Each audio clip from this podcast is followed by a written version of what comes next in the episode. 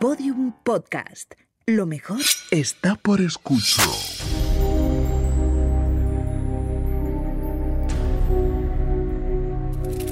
Joanny Harper tenía 39 años y trabajaba como supervisora de seguridad en el campus del Distrito Escolar de Bakersfield, en Central Valley, California.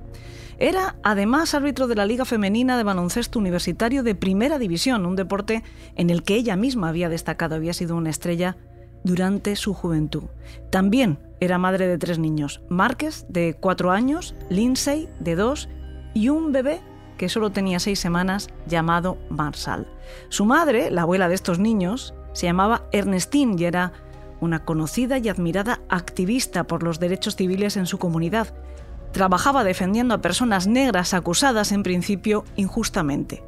La mañana del domingo 6 de julio de 2003 fueron todos a la iglesia. Era una jornada muy importante para ellas porque sería la primera vez que su bebé iba a presentarse ante la comunidad.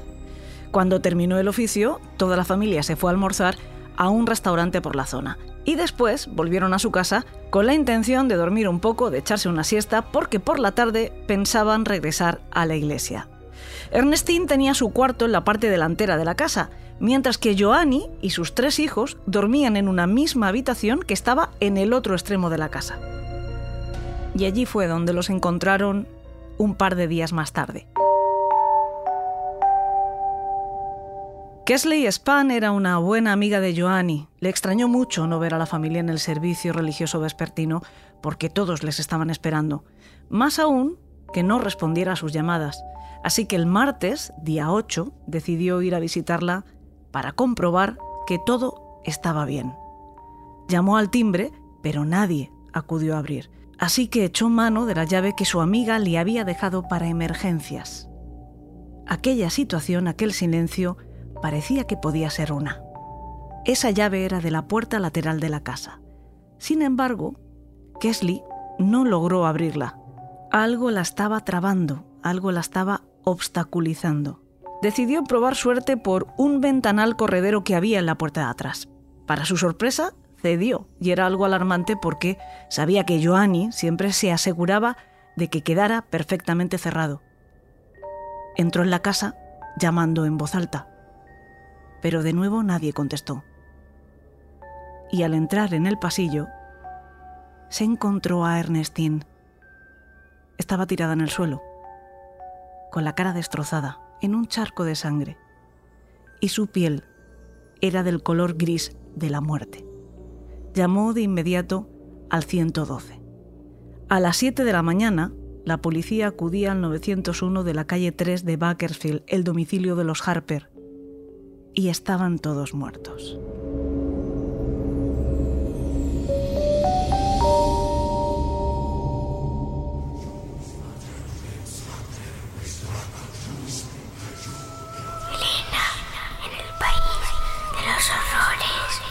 Con Elena Merino en Podium Podcast.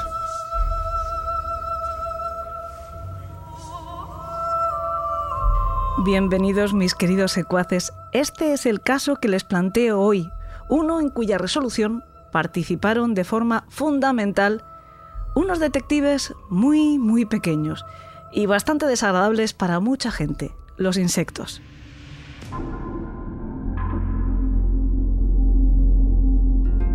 Este que van a conocer hoy es un caso excepcional, una investigación ejemplar de cómo la policía hace uso de toda herramienta científica que está a su alcance para resolver un crimen como este, en el que su autor se ha movido con una perversa inteligencia para no dejar huella y se ha preparado concienzudamente una coartada que, a priori, parece imbatible. Y sin embargo, bastaron unos seres diminutos, y ni siquiera eso, bastaron los fragmentos de esos seres diminutos para tumbarla. Pero no nos adelantemos en la historia. Primero vamos a conocer el escenario. A Ernestine, la madre de Joanny, a la que Kelsey se había encontrado en el pasillo, le habían disparado dos veces en la cara, a bocajarro. A su lado había una pistola, pero no era el arma homicida. Parece ser que la mujer la había empuñado para tratar de defenderse del intruso que finalmente había conseguido acabar con ella. Y con su hija Joanny, que estaba en su cama boca abajo. Ella había recibido cinco disparos, tres en la cabeza y dos en un brazo, hechos con un arma del calibre 22. Además, la habían apuñalado siete veces. Lo más terrible de todo es que también los niños habían sido asesinados. A los pies de la cama estaba la pequeña Lindsay. Le habían disparado por la espalda. Márquez estaba en su propia cuna, con la cabeza atravesada por un balazo, y las yemas de los dedos de la mano derecha mordidas hasta el hueso. Según concluyeron los investigadores, debió de ser su reacción ante el terror de ver cómo asesinaban a su madre y a sus hermanos. El pequeño se debió de llevar la mano a la boca instintivamente y mordió hasta causarse él mismo esas lesiones. En un primer momento no encontraron al bebé, a Marshall, y lo creyeron secuestrado por el criminal que había causado aquella masacre. Y ojalá hubiera sido así. Durante el levantamiento de los cuerpos, lo localizaron. También había sido asesinado de un tiro en la espalda. Estaba en la cama junto a su madre. Lo habían ocultado bajo una almohada.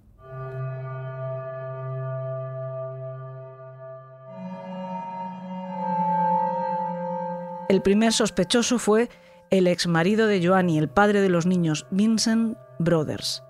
Este hombre, de 41 años cuando se cometió el crimen, era de Belport, en Long Island.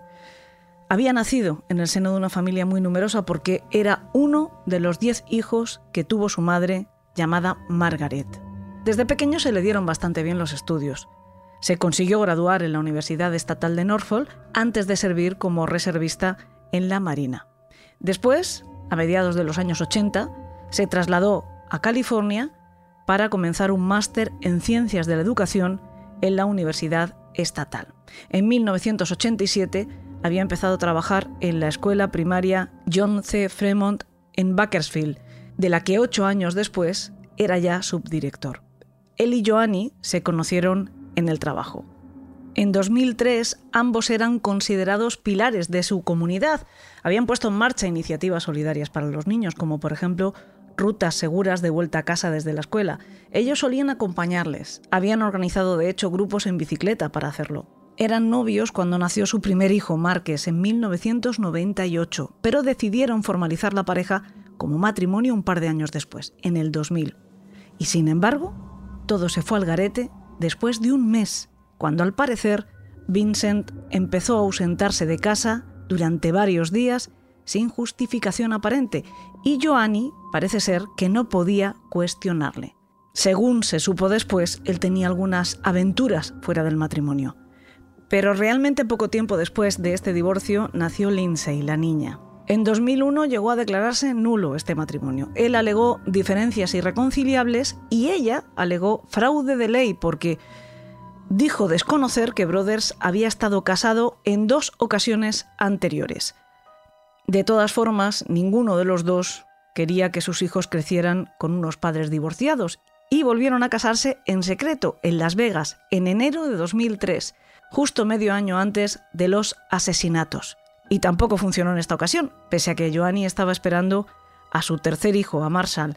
Un mes antes de su nacimiento, en abril, Vincent volvió a dejar la casa por su mala relación con su suegra, según dijo. Cuando se descubrió la tragedia, Brothers, de hecho, estaba a miles de kilómetros de allí, camino de Carolina del Norte, donde iba a visitar a su madre.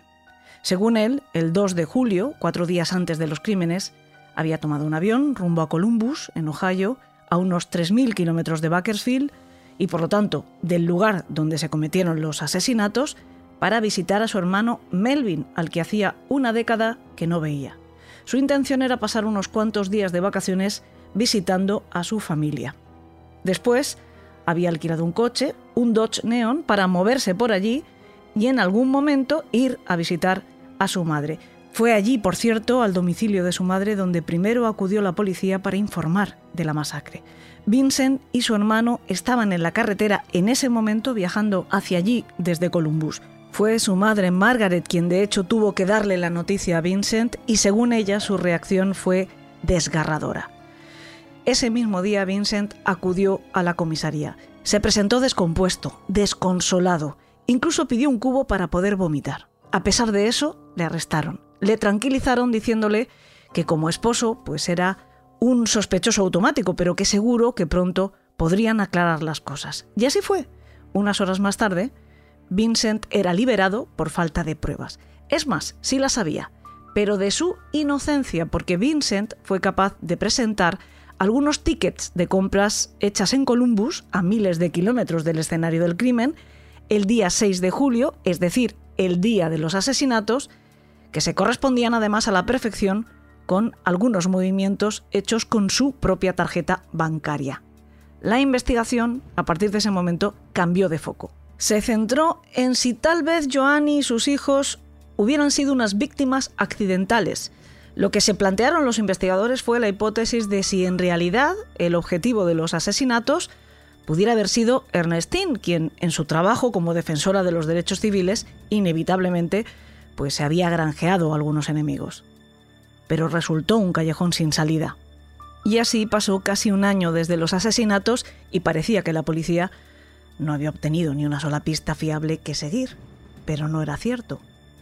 Para algunos detectives de Bakersfield, Brothers nunca dejó de ser sospechoso. Y por esa razón, durante todo ese tiempo, también le investigaban a él, pero con discreción. Fueron trazando un perfil muy diferente al del buen ciudadano que proyectaba en la comunidad. Supieron, por ejemplo, de sus antecedentes violentos con algunas mujeres de su pasado. Sam Kern era una chica con la que él había vivido durante sus años de máster en la Universidad Estatal y era además la madre de su primera hija, de Margaret, nacida en 1988. Pues ese mismo año, ella lo había denunciado por agresión después de que él la hubiera golpeado durante una pelea por haberle preguntado por sus ausencias injustificadas de la casa, un patrón muy similar al que se repetiría después con Joanny, aunque ésta nunca le dijo a nadie que Vincent fuera un hombre violento. En aquella ocasión, Brothers había sido condenado a seis días de prisión y después a un periodo de libertad vigilada. En 1992 había vuelto a casarse, pero su mujer solicitó poco después el divorcio argumentando que era un hombre violento y que había amenazado con matarla. Y en 1996, una compañera de la escuela en la que trabajaba lo acusó de haberla agredido y acosado sexualmente. Al parecer, fue a visitarla a su casa y él la arrastró hasta el dormitorio y la golpeó, además de hacerle fotografías sin su consentimiento. La intención de la mujer fue denunciarlo, pero la propia policía la disuadió poniendo en duda que fuera a tener éxito contra un hombre que era un verdadero modelo de conducta en Bakersfield. Pero en 2003, después de los terribles asesinatos, después de encontrar a esas cinco víctimas inocentes masacradas en su casa, la policía de Bakersfield estaba convencida de que Vincent Brothers era su hombre y se iban a emplear a fondo para demostrarlo. Un análisis más detallado de los recibos de la tarjeta expedidos en Columbus dieron como resultado que la firma estaba falsificada y al revisar la grabación de las cámaras de seguridad de las tiendas donde se habían realizado las compras, se demostró que era su hermano Melvin y no Vincent quien las había hecho. Además, el coche de alquiler, en el tiempo que estuvo en su poder, había realizado un total de 8.700 kilómetros, más que suficiente para ir y volver desde Ohio a California. Por otra parte, apareció un testigo que aseguraba haber visto en la fecha ominosa, en la hora ominosa, o sea, la del crimen, en las inmediaciones de la casa de los Harper, a Vincent Brothers. Pero para frustración de los investigadores, todo esto no eran más que pruebas circunstanciales. La mala relación de Brothers con su suegra o sus aventuras extraconyugales podrían ser o no un móvil para el asesinato. Suponía un argumento francamente débil y francamente fácil de tumbar por parte de la defensa. Que las compras en Ohio las hubiera hecho otra persona en lugar de él, no demostraba, sin embargo, que él no hubiera estado también allí, esperando, por ejemplo, a Melvin en el aparcamiento, como llegó a decir su abogado. En cuanto al cuenta kilómetros del coche, pues tampoco señalaba en qué sentido se había realizado el trayecto. Esos 8.700 kilómetros se podrían haber realizado en cualquier dirección. Y ahí estaba la clave del caso en demostrar la dirección en la que se había hecho ese viaje. El 25 de julio, dos agentes del FBI y un policía de Bakersfield llevaron el radiador del Dodge Neon de alquiler al Museo Bohart de Entomología de la Universidad California Davis, uno de los más grandes del país con una colección de más de 7 millones de insectos. Tenían una cita con Lynn Kimsey, entomóloga, taxonomista, directora en la actualidad del museo, por aquel entonces conservadora, administradora del Servicio de Diagnóstico de Insectos en el campus de la universidad y autora de más de 90 publicaciones, y ocasionalmente, pues criminalista, por cuanto actuaba como forense en algunas investigaciones que le encargaba la Fiscalía. Ese era el caso. Su especialidad, por cierto, era la biogeografía de los bichos, es decir, el hábitat de las distintas especies de insectos y más concretamente los de California. Ella se formó con el doctor Richard M. Bohart, que era el fundador del propio museo, y su experiencia excedía los 30 años identificando insectos. La comitiva que cargaba con el radiador necesitaba que recuperara, identificara y determinara el lugar de origen de los insectos que habían quedado atrapados en esa pieza del coche pero en ningún momento le dijeron de qué caso se trataba, ni siquiera que fuera una investigación por asesinato para no mediatizarla de ninguna forma.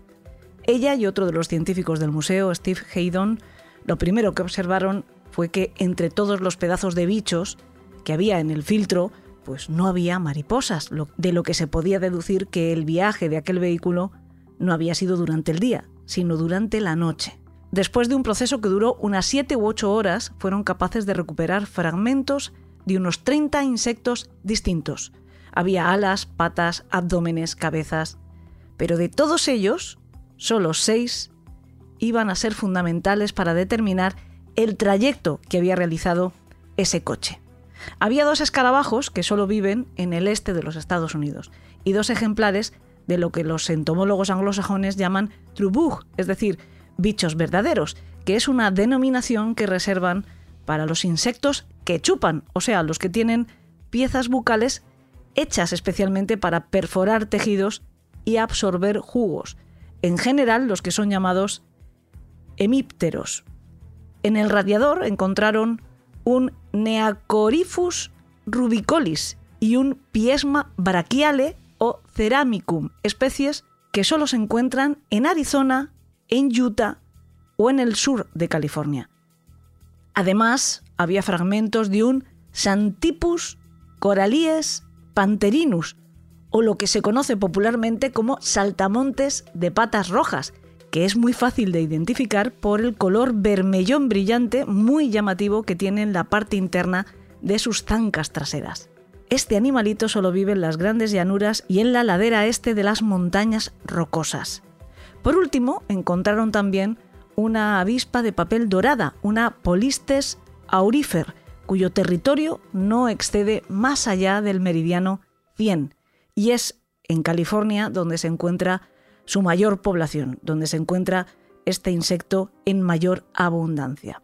Situando cada uno de estos ejemplares o fragmentos de ejemplar en un mapa de los Estados Unidos, se podía ver claramente que el coche había seguido una ruta muy determinada, desde Ohio en dirección este por la Interestatal 70 o 40, que son las rutas principales para llegar a California.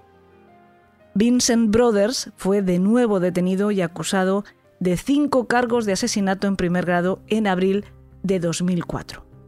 El juicio, sin embargo, se postergó hasta 2007. Comenzó el 22 de febrero Lynn Kinsey fue una de las 137 testigos llamados a declarar, aunque su testifical duró cinco horas y fue absolutamente clave para inclinar la balanza en contra de Brothers.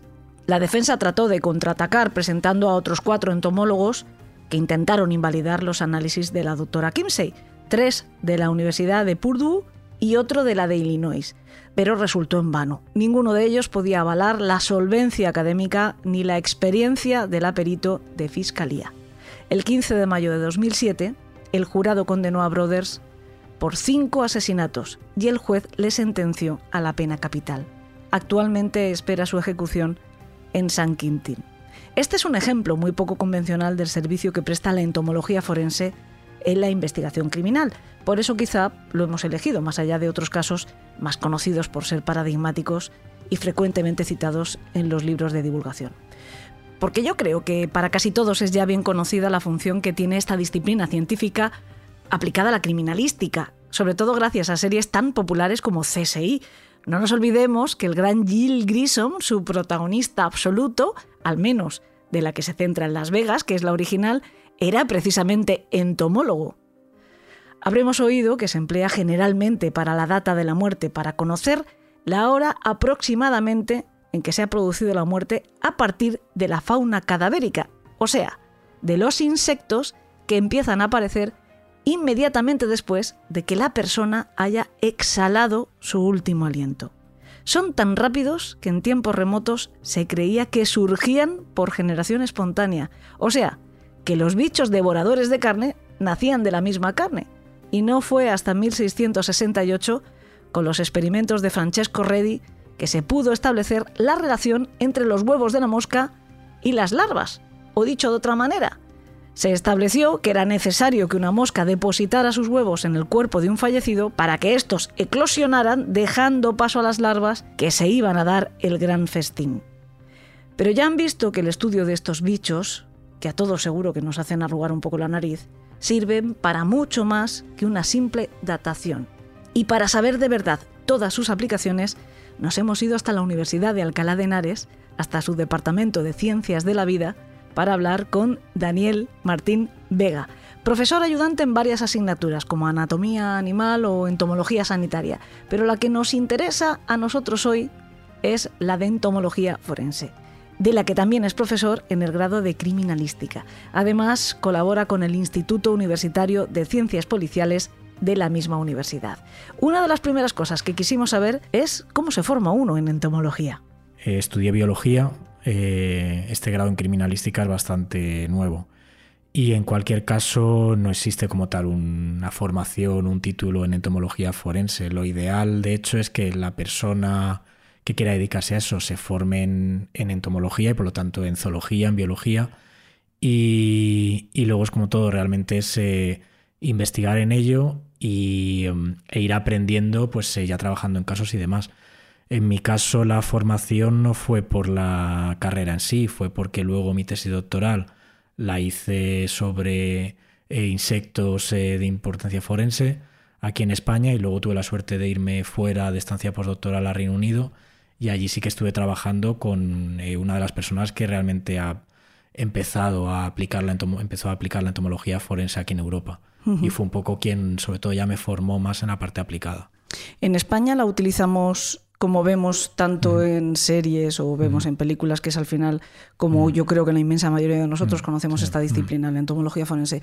¿La utilizamos tanto como, como se ve en todas eh, esas...? O sea, realmente eh, la entomología forense, como pasa con otras disciplinas de la criminalística, no, no se utiliza ni todas las semanas ni todos los meses, sino que realmente son disciplinas que son muy, muy útiles, pero solo hay ciertos eh, casos que requieren de la entomología forense. Claro, cuando se requiere un estudio de indicios entomológicos, eh, te van a proporcionar, te pueden proporcionar información realmente útil.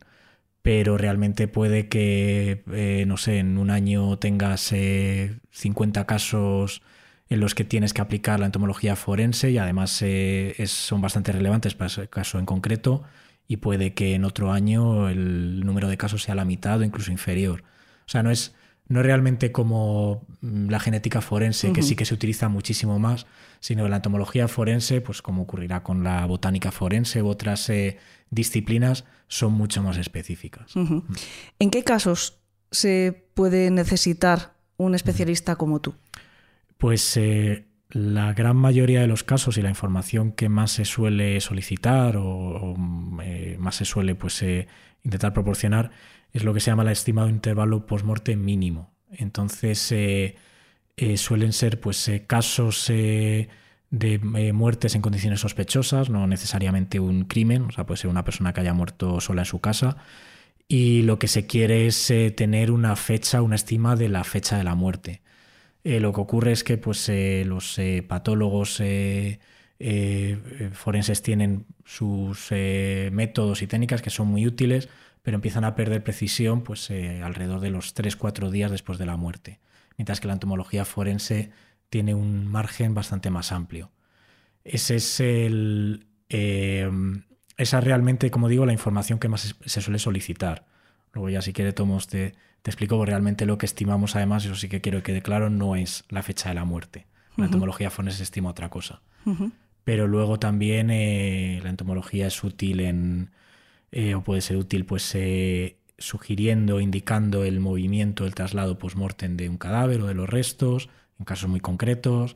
En entomotoxicología, pues cuando, por ejemplo, por lo que sea, no se puede realizar un, análisis toxicológico de los tejidos del cadáver, sí que se puede realizar sobre los insectos. Entonces sí que tiene más, más aplicaciones, pero como digo, esa es la principal. Y luego, eh, eh, aparte, sí que entomología forense en realidad, como ocurre con todo lo forense, es todo lo que tenga que ver con investigaciones judiciales. Entonces, siempre tendemos a pensar que tiene que ver con un, eh, con un caso relacionado con una muerte, pero no tiene por qué. O sea, puede haber casos, delitos contra la salud pública, se pueden utilizar como indicadores en casos de abuso, de maltrato, de negligencia, tanto con eh, personas dependientes como con eh, animales. Eh, se pueden utilizar en casos de infestación de alimentos, de alergias a determinados alimentos o productos, de infestaciones en edificios. O sea, todo lo que tenga que ver con una investigación judicial o policial y que implique insectos va a ser entomología forense. Me estabas diciendo que, no es exactamente que determine la fecha en la que se produce, pues en el caso de un crimen, por, irnos efectivamente a lo más em, tópico, si queremos. O en cualquier otro caso. No es exactamente eso, sino que se, que se eh, hace una data como más general o, como es... Que, no, realmente... ¿Cuál es el grado de precisión que se consigue con...? O sea, eh, realmente es que lo que ocurre con la entomología forense suele ser eh, un, una confusión bastante general y de hecho se puede leer incluso en, en algunos trabajos científicos con la entomología forense se determina el intervalo post-mortem o se determina la fecha de la muerte y eso no es cierto.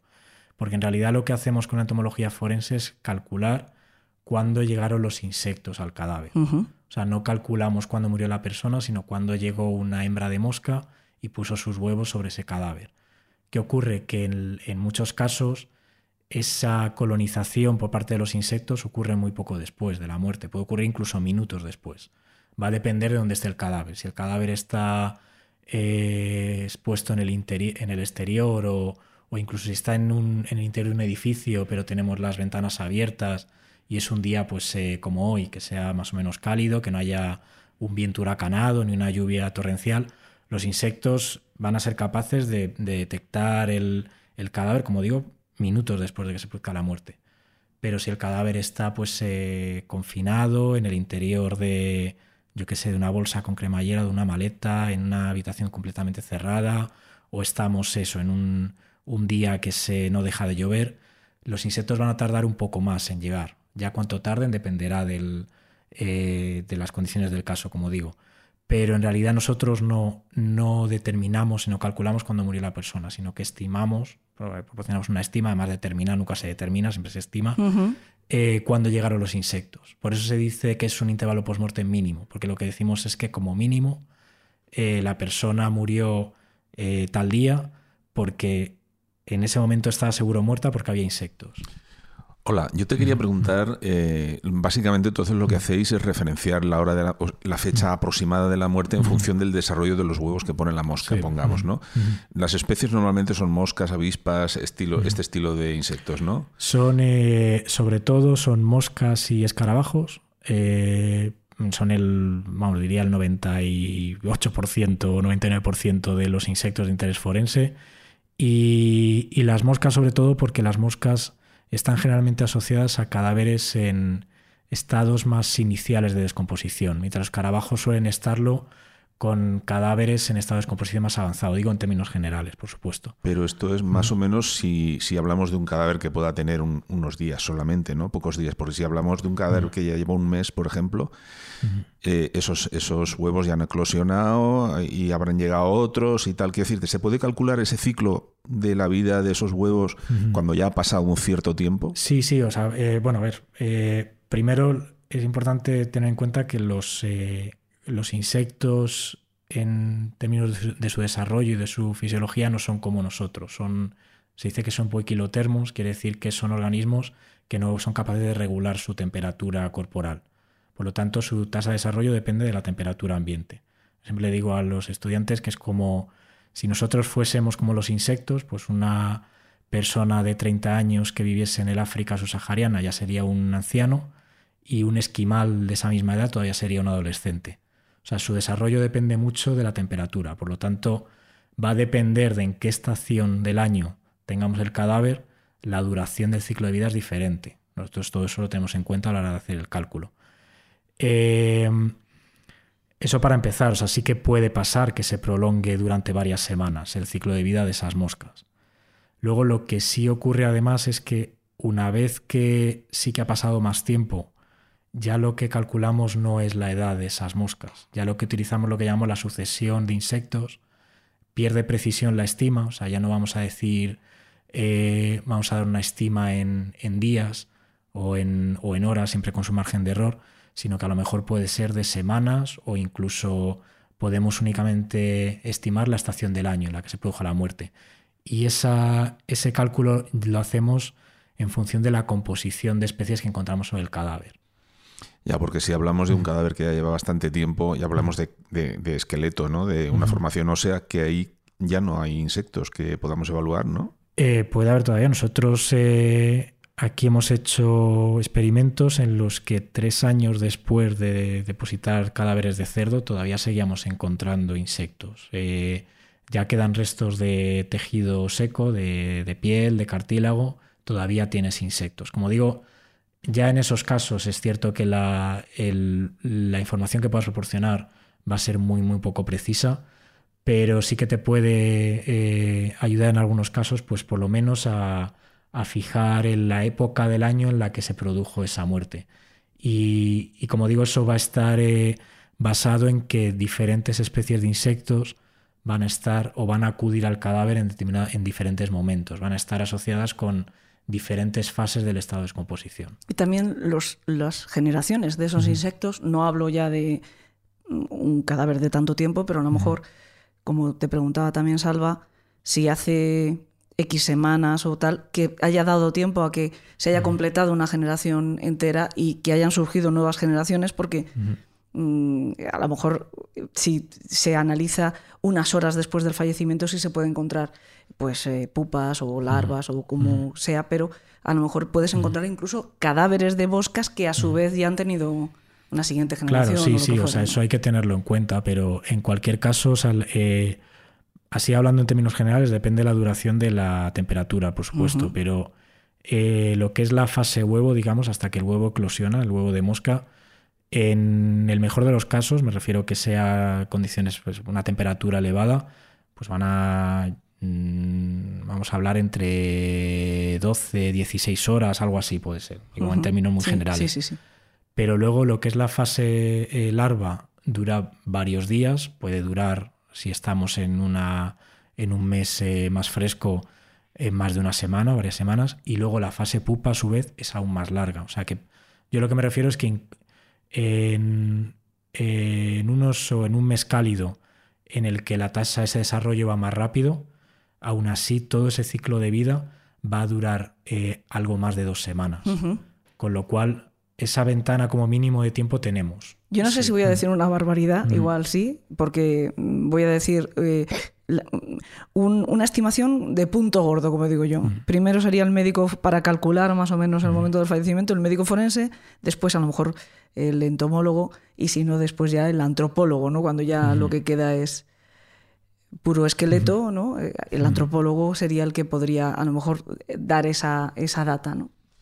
Sí, porque estaba pensando yo que todo depende mucho de las condiciones en donde esté colocado ese cadáver. Por ejemplo, si hablamos de un cadáver que está congelado y se deja a la intemperie hasta que se descongele no empezaría toda esta proliferación de insectos. Y si está bajo el agua imagino que también habrá otros insectos que bajo el agua actúen de la misma manera que las moscas porque aquí por lo que veo lo que primero llega son las moscas. Sí sí y en el agua supongo que habrá también sus especies que harán lo mismo que, las de superficie no claro sí sí vamos las moscas son las que llegan en el, la mayoría de los casos. Puede haber casos en los que sean escarabajos pero generalmente son moscas. Pero sí, por supuesto, o sea, por un lado va a depender de las por así decirlo, las propias condiciones del cadáver o de fenómenos eh, eh, de preservación cadavérica, por así decirlo. Si un, tenemos un cadáver eh, momificado, y me refiero momificado en condiciones naturales, que por supuesto puede pasar, o, o saponificado o corificado, eso va a alterar los insectos, la composición de insectos y la colonización por parte de los insectos. Pero luego además, por supuesto, va a depender de dónde esté el cadáver. Si el cadáver está sumergido, las moscas no van a llegar, pero vamos a tener pues una serie de, eh, larvas de otros artrópodos eh, acuáticos que se alimentarán. Eso está muy poco estudiado, ya digo. Eh, si el cadáver está enterrado, van a ser otras moscas las que lleguen. O sea, siempre vamos a tener artrópodos alimentándose del cadáver, no sé que el cadáver estuviese en un compartimento completamente hermético y cerrado. respecto al a, la idea de que un cadáver, por ejemplo, esté sumergido, como digo, lo que sí que nos puede ser útil es porque, mm, igual me estoy adelantando si querías preguntarlo luego, pero ese eh, al que los insectos nos puedan informar sobre el posible traslado de un cadáver.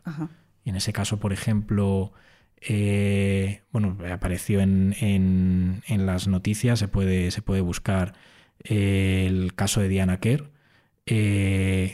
una de las cosas que se tuvieron en cuenta fue el el saber que el cadáver no haya estado siempre sumergido porque presentaba eh, puparios de, mosca. Esos puparios de mosca, no, esas moscas no pueden haber llegado si un cadáver está siempre sumergido. Por lo tanto, la presencia o ausencia de los insectos también nos puede informar sobre si ese cadáver ha estado siempre ahí o no. Una cosa que vosotros hacéis para poder tener la máxima precisión, precisamente teniendo en cuenta esa variación de, los ciclos de vida de los insectos de acuerdo con el clima, en la estación del año, es em, valorar la temperatura diaria del periodo que estáis estudiando, en el caso de, pues, por ejemplo, eh, seguimos con el tópico, con el crimen. Eh, al final tenéis que, que, ser también un poco climatólogos, ¿no? Sí, o sea, realmente lo que, lo que se hace en, esos casos es eh, solicitar los registros de temperatura. O sea, en todas las ciudades tenemos varias estaciones meteorológicas que están registrando de manera horaria o diaria o ambas cosas la temperatura. Eh, lo que se hace para, para tener eh, pues, un modelo de cuáles fueron las temperaturas que experimentaron los insectos es tener esos registros y luego de, eh, depositar, o eso es lo que se debería hacer en la escena del crimen, un dispositivo que registre ahí la temperatura. Entonces lo que hacemos es eh, eh, modelar y, digamos, calcular cómo fueron, cuáles fueron esas temperaturas en la escena del crimen a partir de lo que nos ha registrado la, estación meteorológica. No sé si lo, estoy explicando, si por no explicar cómo es el, cálculo, pero digamos que es, es simplemente eso, es es tener un registro de, eh, pues por ejemplo, de los 10 días posteriores al descubrimiento del cadáver a partir de una estación meteorológica y de un dispositivo que tengamos en la escena del crimen. Lo que hacemos es eh, calcular eh, una regresión, un factor de corrección, y eso lo aplicamos al registro de temperatura de la estación meteorológica de los días anteriores al descubrimiento del cadáver. Eso nos permite saber cuál fue la temperatura que hubo en la escena del crimen.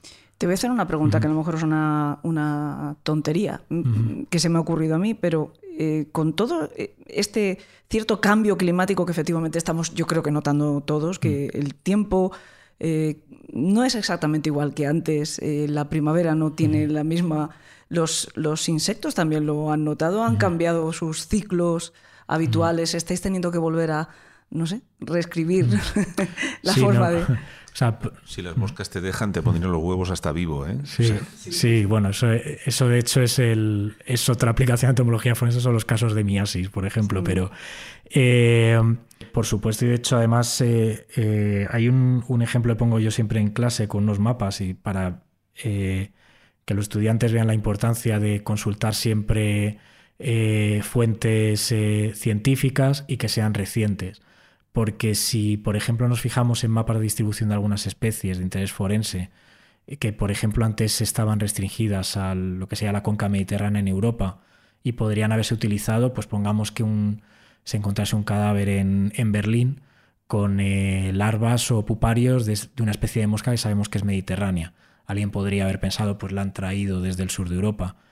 Eh, si te vas a publicaciones de hace 10 años, te encuentras con que esa especie no estaba, estaba como digo, solo en la cuenca mediterránea.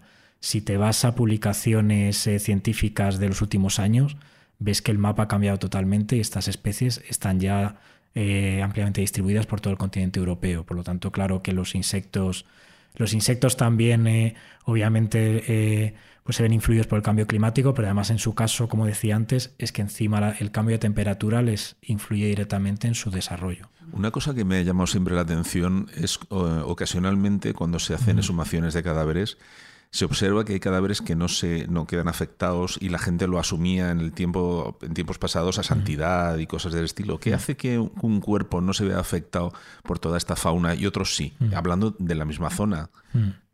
Eh, o sea, yo, si te soy sincero, respecto a exhumaciones, cuando ha aparecido algún cadáver que digamos que está preservado, como tenía insectos.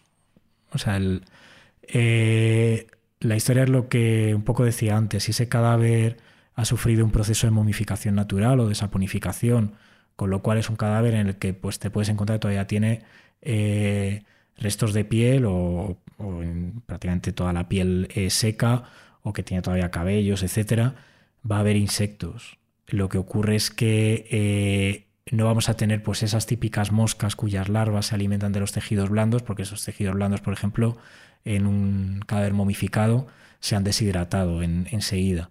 Entonces, eh, como digo, es, lo que podría ocurrir, pero insectos vamos a tener. O sea, yo en, en ese tipo de cadáveres siempre hemos encontrado insectos. Hemos encontrado otro tipo de moscas más pequeñas, pero insectos siempre vamos a encontrar.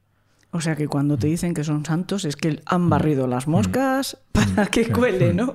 Más bien ha sido eso. Em, eh, leí hace poco también que, por ejemplo, en Argentina existen bases de datos donde bueno, pues los investigadores pueden consultar Em, el, tipo de fauna que existe, pero también me llamaba la atención que decían que en toda Argentina, eh, en este caso eh, hablaba una investigadora que trabajaba en Patagonia, que, el, clima de por sí ya es bastante extremo, ¿no?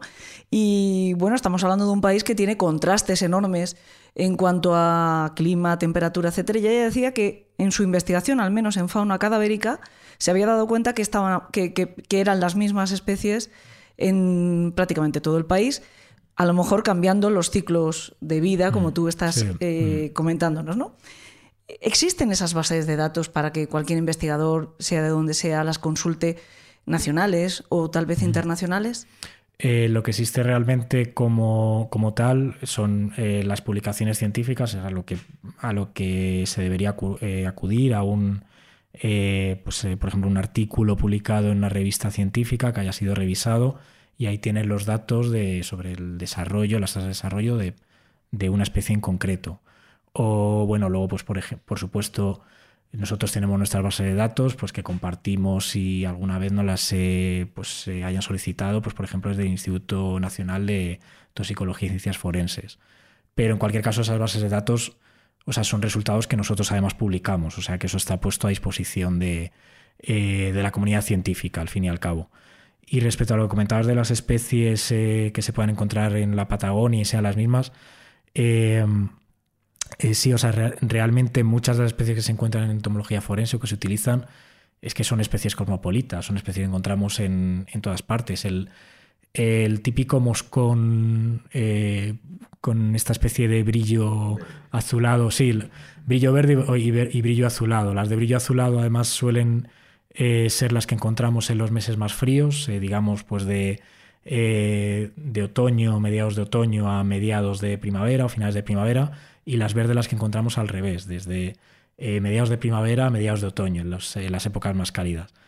Pero de estos moscones hay unas pocas especies que encontramos, como digo, en, prácticamente todos los, todos los continentes. Lo que ocurre, eso sí, es que como ocurre con las poblaciones humanas, eh, aunque sea la misma especie, se ha adaptado a diferentes eh, climas y regiones, por lo tanto, tú no deberías utilizar eh, los datos de desarrollo de un artículo que sea un estudio hecho en, Canadá o en, Noruega y aplicarlo a poblaciones de esa especie de mosca en, la península ibérica. Deberían ser siempre datos de tu misma región geográfica, eso por supuesto. Antes de, que comenzáramos a, grabar, estábamos hablando de algunos libros que comentábamos, que eran interesantes. Yo te mencionaba que a mí me gustó mucho en su día. Uno porque resulta muy ameno para, para tratar un tema que no deja de ser un poco sórdido. En este caso es de un antropólogo forense que a mí me parecía muy interesante porque él hablaba de su propia experiencia, sobre todo en el tema de investigación, porque eh, bueno, puso, puso en marcha una iniciativa que era muy pionera, pero al mismo tiempo muy sobrecogedora, que era la famosa granja de cadáveres. Creo que la situó la primera en Tennessee. Él es Bill Bass, el libro se llama La granja de, los cadáveres, que después además inspira una novela de estas, creo que es de Patricia Cor Cromwell, eh, que se llama algo parecido a La Granja de los Cuerpos o algo así, que ya es novela. Bill Bass, eh, o esta granja de cadáveres, pues al final lo que, lo que el hombre quería era averiguar eh, las distintas fases de descomposición de cuerpos en distintas condiciones climatológicas. como digo, él es antropólogo forense, pero al final ayudaba a distintos especialistas científicos, como puede ser también los entomólogos, obviamente, porque en el proceso de descomposición, si hay algo que ayude, es precisamente eh, la fauna, ¿no? los insectos. Sé que después se han puesto en marcha nuevas, otras granjas en otros países. Bueno, él contaba que, claro, la parte anecdótica y, como digo, más sórdida es que mm, pues era un trozo de terreno en Tennessee donde cuerpos que se habían donado con fines científicos eran abandonados en distintas condiciones, pues encima de un árbol, eh, semisumergidos, eh, cerca de una zona eh, de arcilla, enterrado, no enterrado, y se dejaban para ser observados en distintos momentos cómo iba evolucionando esa, esa descomposición, se recogían muestras, etc. Pero de la misma manera podía ir un alegre excursionista paseando y se encontraba con, con semejante pastel. Yo no sé si iniciativas semejantes, yo creo que en España no existe algo así. Vosotros has mencionado antes que hacéis experimentos, pero los hacéis con, con cerdos. Entiendo que tampoco podéis a lo mejor someterlo a según qué condiciones, o sí podéis, de alguna manera lo podéis hacer. Eh, claro, o sea, bueno, por, eh, respecto a las eh, llamadas granjas de cuerpos, la historia es que en, la Unión Europea el tipo de regulaciones que existen no permite algo como lo que se hace en Estados Unidos. Sí que hubo una iniciativa hace pocos años, no, sabría decirte exactamente si fue 2017-18, fue antes de la pandemia, eh, una especie de granja de cuerpos, por así llamarlo, que se inauguró en Ámsterdam. Es una iniciativa europea, de la Unión Europea. Eh, Claro, no funciona exactamente igual, porque los cadáveres son cadáveres donados eh, también en este caso, pero por la regulación que hay aquí, pues se les tuvo que dar sepultura, entonces están todos o estaban todos en, tumbas homogéneas, a nada parecido a lo que ocurre en Estados Unidos, que pues como dices, pues a un cadáver se le deja ahorcado, a otro dentro de un contenedor, o sea, para, para ver diferentes Intentando imitar distintas condiciones en las que mm. efectivamente te mm. puedes encontrar un cadáver que, que dé lugar a una, mm. a, una mm. investigación forense. Mm. Sí, sí, eso aquí realmente lo que, lo que más se hace, y en Estados Unidos también, es eh, utilizar cerdos domésticos como, como modelo. El, motivo es pues porque el cerdo doméstico al final, eh, pues en diferentes aspectos es más parecido a nosotros. Es un animal omnívoro, el tamaño de la caja torácica es, eh, es similar, de un cerdo hablamos por unos 25 kilos, por así decirlo, eh, eh, tiene poco pelo, entonces digamos pues que sería el, modelo más similar.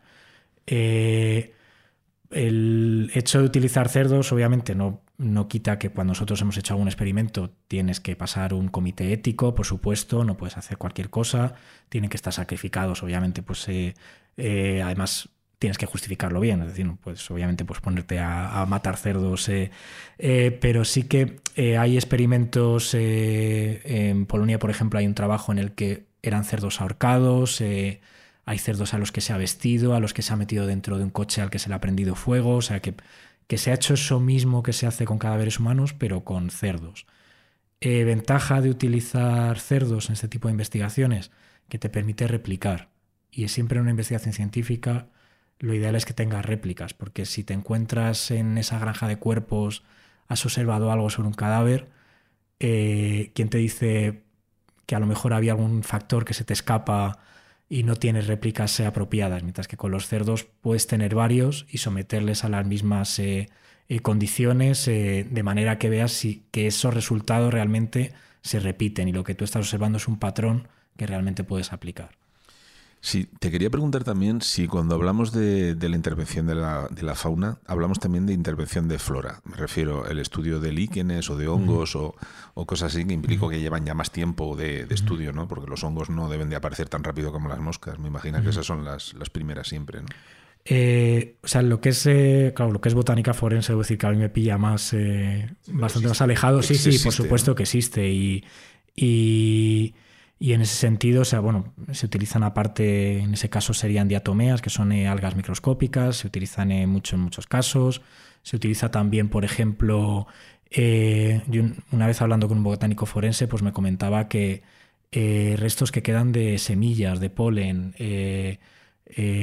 también eh, eh, situar al cadáver o de dónde es el origen en función de restos de vegetación, todo ese tipo de cosas eh, sí que se estudian dentro de la botánica forense. Lo que sería ya estudiar, por así decirlo, hongos que puedan aparecer sobre el cadáver, mm, no estoy muy seguro, si, si soy sincero. Si hay algo, tampoco no te voy a decirte, pero creo que los estudios de botánica forense van más por otro lado. Me parece que van más por el lado del polen. Sí, mm, sí, sí, Yo sé mm. que ha, habido pues eh, temas religiosos que se han estudiado el mm. tipo de polen, a ver si corresponde a la zona donde se encontró y todo eso. Ya para, terminar, yo sé que, al final la entomología forense es una ciencia que colabora muchas veces en determinar datos, eh, concretar datos en la, en la investigación criminal, pero ¿sabes de algún caso en la que haya sido directamente la que ha conseguido resolver un crimen, que se haya podido, eh, que se le pueda atribuir el éxito rotundo en la resolución de un crimen. Pues, eh, bueno, te comentaba antes de comenzar el, programa un, eh, un, caso en Estados Unidos de, hace muchos años en el que, por ejemplo, al, al asesino se le asoció de manera, vamos, inequívoca con la escena del crimen eh, gracias a unos eh, eh, ácaros pues, muy, que se, se, encontraban en una zona muy, muy concreta donde apareció el, el cadáver. Estos ácaros son parásitos, no, no, están asociados con el cadáver, sino que son un tipo de, de, ácaros, pues que si tú vas paseando por el campo, lo más probable es que te trepen por, el, por los tobillos, se alimenten un poco y, y, luego se van, pero te dejan una especie de sarpullido. Gracias a ese sarpullido, pues una persona de la que ya se sospechaba se la asoció con, con esa, ese lugar. Y lo mismo ocurrió en algunos casos, pues estudiando, por ejemplo, los eh, mosquitos estampados eh, en, el, en, el, frontal del coche, sí. Eh, son los casos que se me ocurren ahora mismo.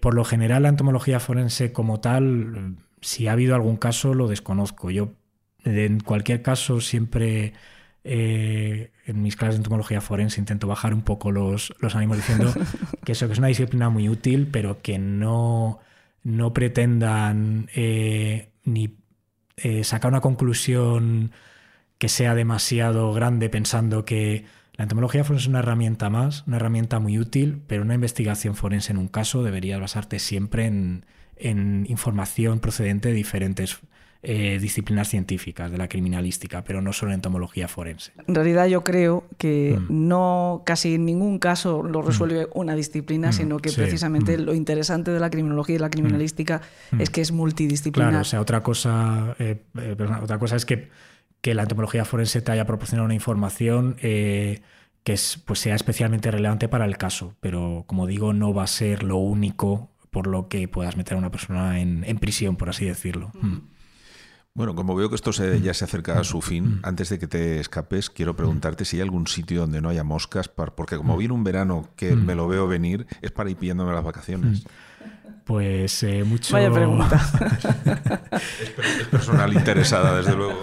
Vaya pregunta. Mucho me temo que no, y, además, como os decía antes, eh, como precisamente las especies, eh, o muchas de las especies de interés forense, son especies asociadas a actividades humanas eh, si es que están citadas hasta en la Antártida. Entonces, donde ha ido el hombre, nos encontramos eh, las moscas. con lo Solo te queda una alternativa, Salva, pero estás a punto de conseguirla y es dejar de ser humano. Así que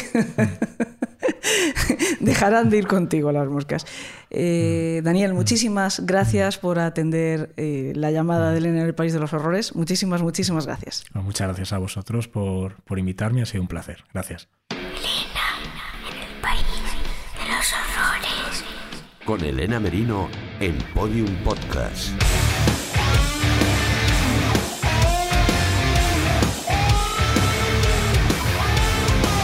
Pues seguimos hablando de bichos y tengo al bicho más importante del programa, al bichejo, No me digas eso, que tengo picores todo- por todo el cuerpo de, de lo de antes, caray.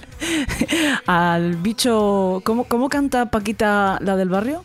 La canción de rata de ¿Qué? dos patas, Alimaña.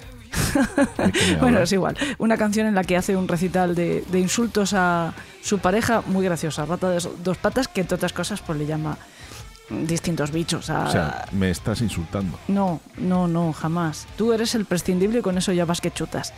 Pero, insisto, vamos Ah, a es que seguir. pensaba que me necesitabas y, y me estaba ofendiendo. Vamos a seguir hablando de bichos. Y la que está espeluznada soy yo, porque además, culpa mía, porque fui quien te hizo el encargo. Te lo mereces. Sí, yo te dije, en el octavo pasajero, en esa sección que tiene Salvador La Roca de cine en nuestro programa, hoy vale la pena hacer un recorrido por las grandes películas en las que aparecen bichos. Bueno, grandes. Eh, y claro, Algunos bichos sí son grandes. de las primeras películas que a mí me vino a la cabeza es una que tú me obligaste a ver.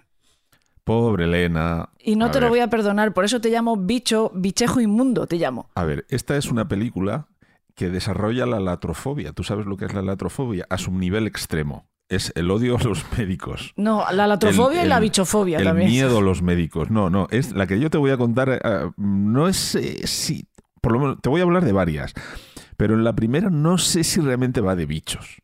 Va de, va- es muy, es muy desagradable, Salvador. Es muy, es una película muy desagradable que No digas el título. Vamos a dar pistas a ver si alguien lo adivina así. Un no concurso que diría Stan Lee. incluso te diría que no hay por dónde cogerla.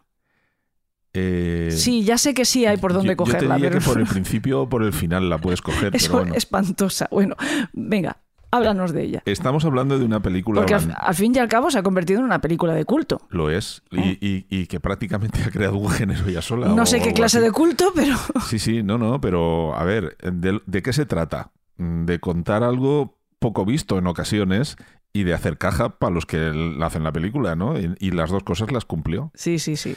Estamos hablando de una película holandesa que se inauguró el día 30 de agosto del año 2009, que tiene unos 91 minutos de duración, que tuvo un presupuesto de millón y medio de, de dólares. Muy larga me parece y muy cara me parece.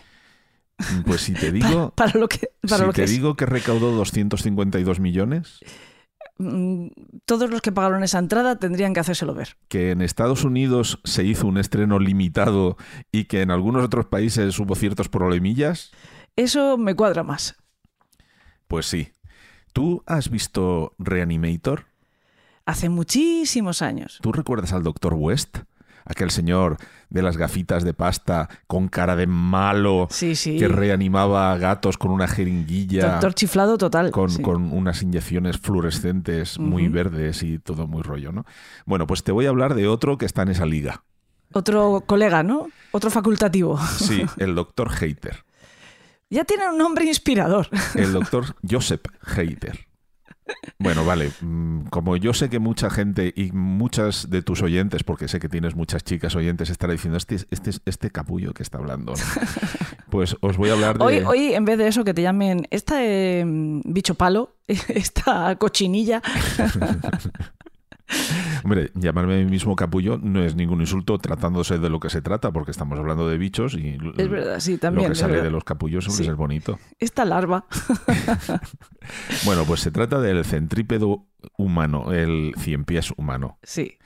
Esta es una película de, de culto, como antes mencionábamos, eh, que tiene un- una trama un tanto especial, ¿no?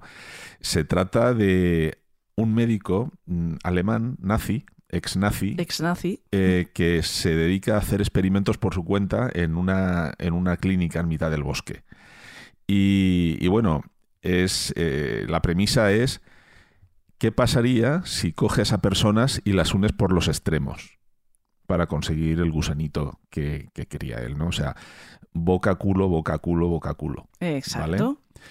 Entonces, eh, esta es, podríamos considerarla una de las cintas más asquerosas del cine y Eh, quizás hasta ofensivas a la vista y es- al gusto, Efectivamente. pero eh, hay gente que incluso la, la- la califica de, de- en, la, en la- en la clasificación de torture pure- porn, o sea, de, porque no saben dónde ponerla, ¿no?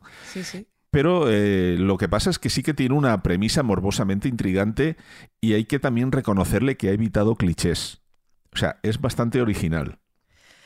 Sí, es bastante original y por mm, suerte igual no ha creado escuela.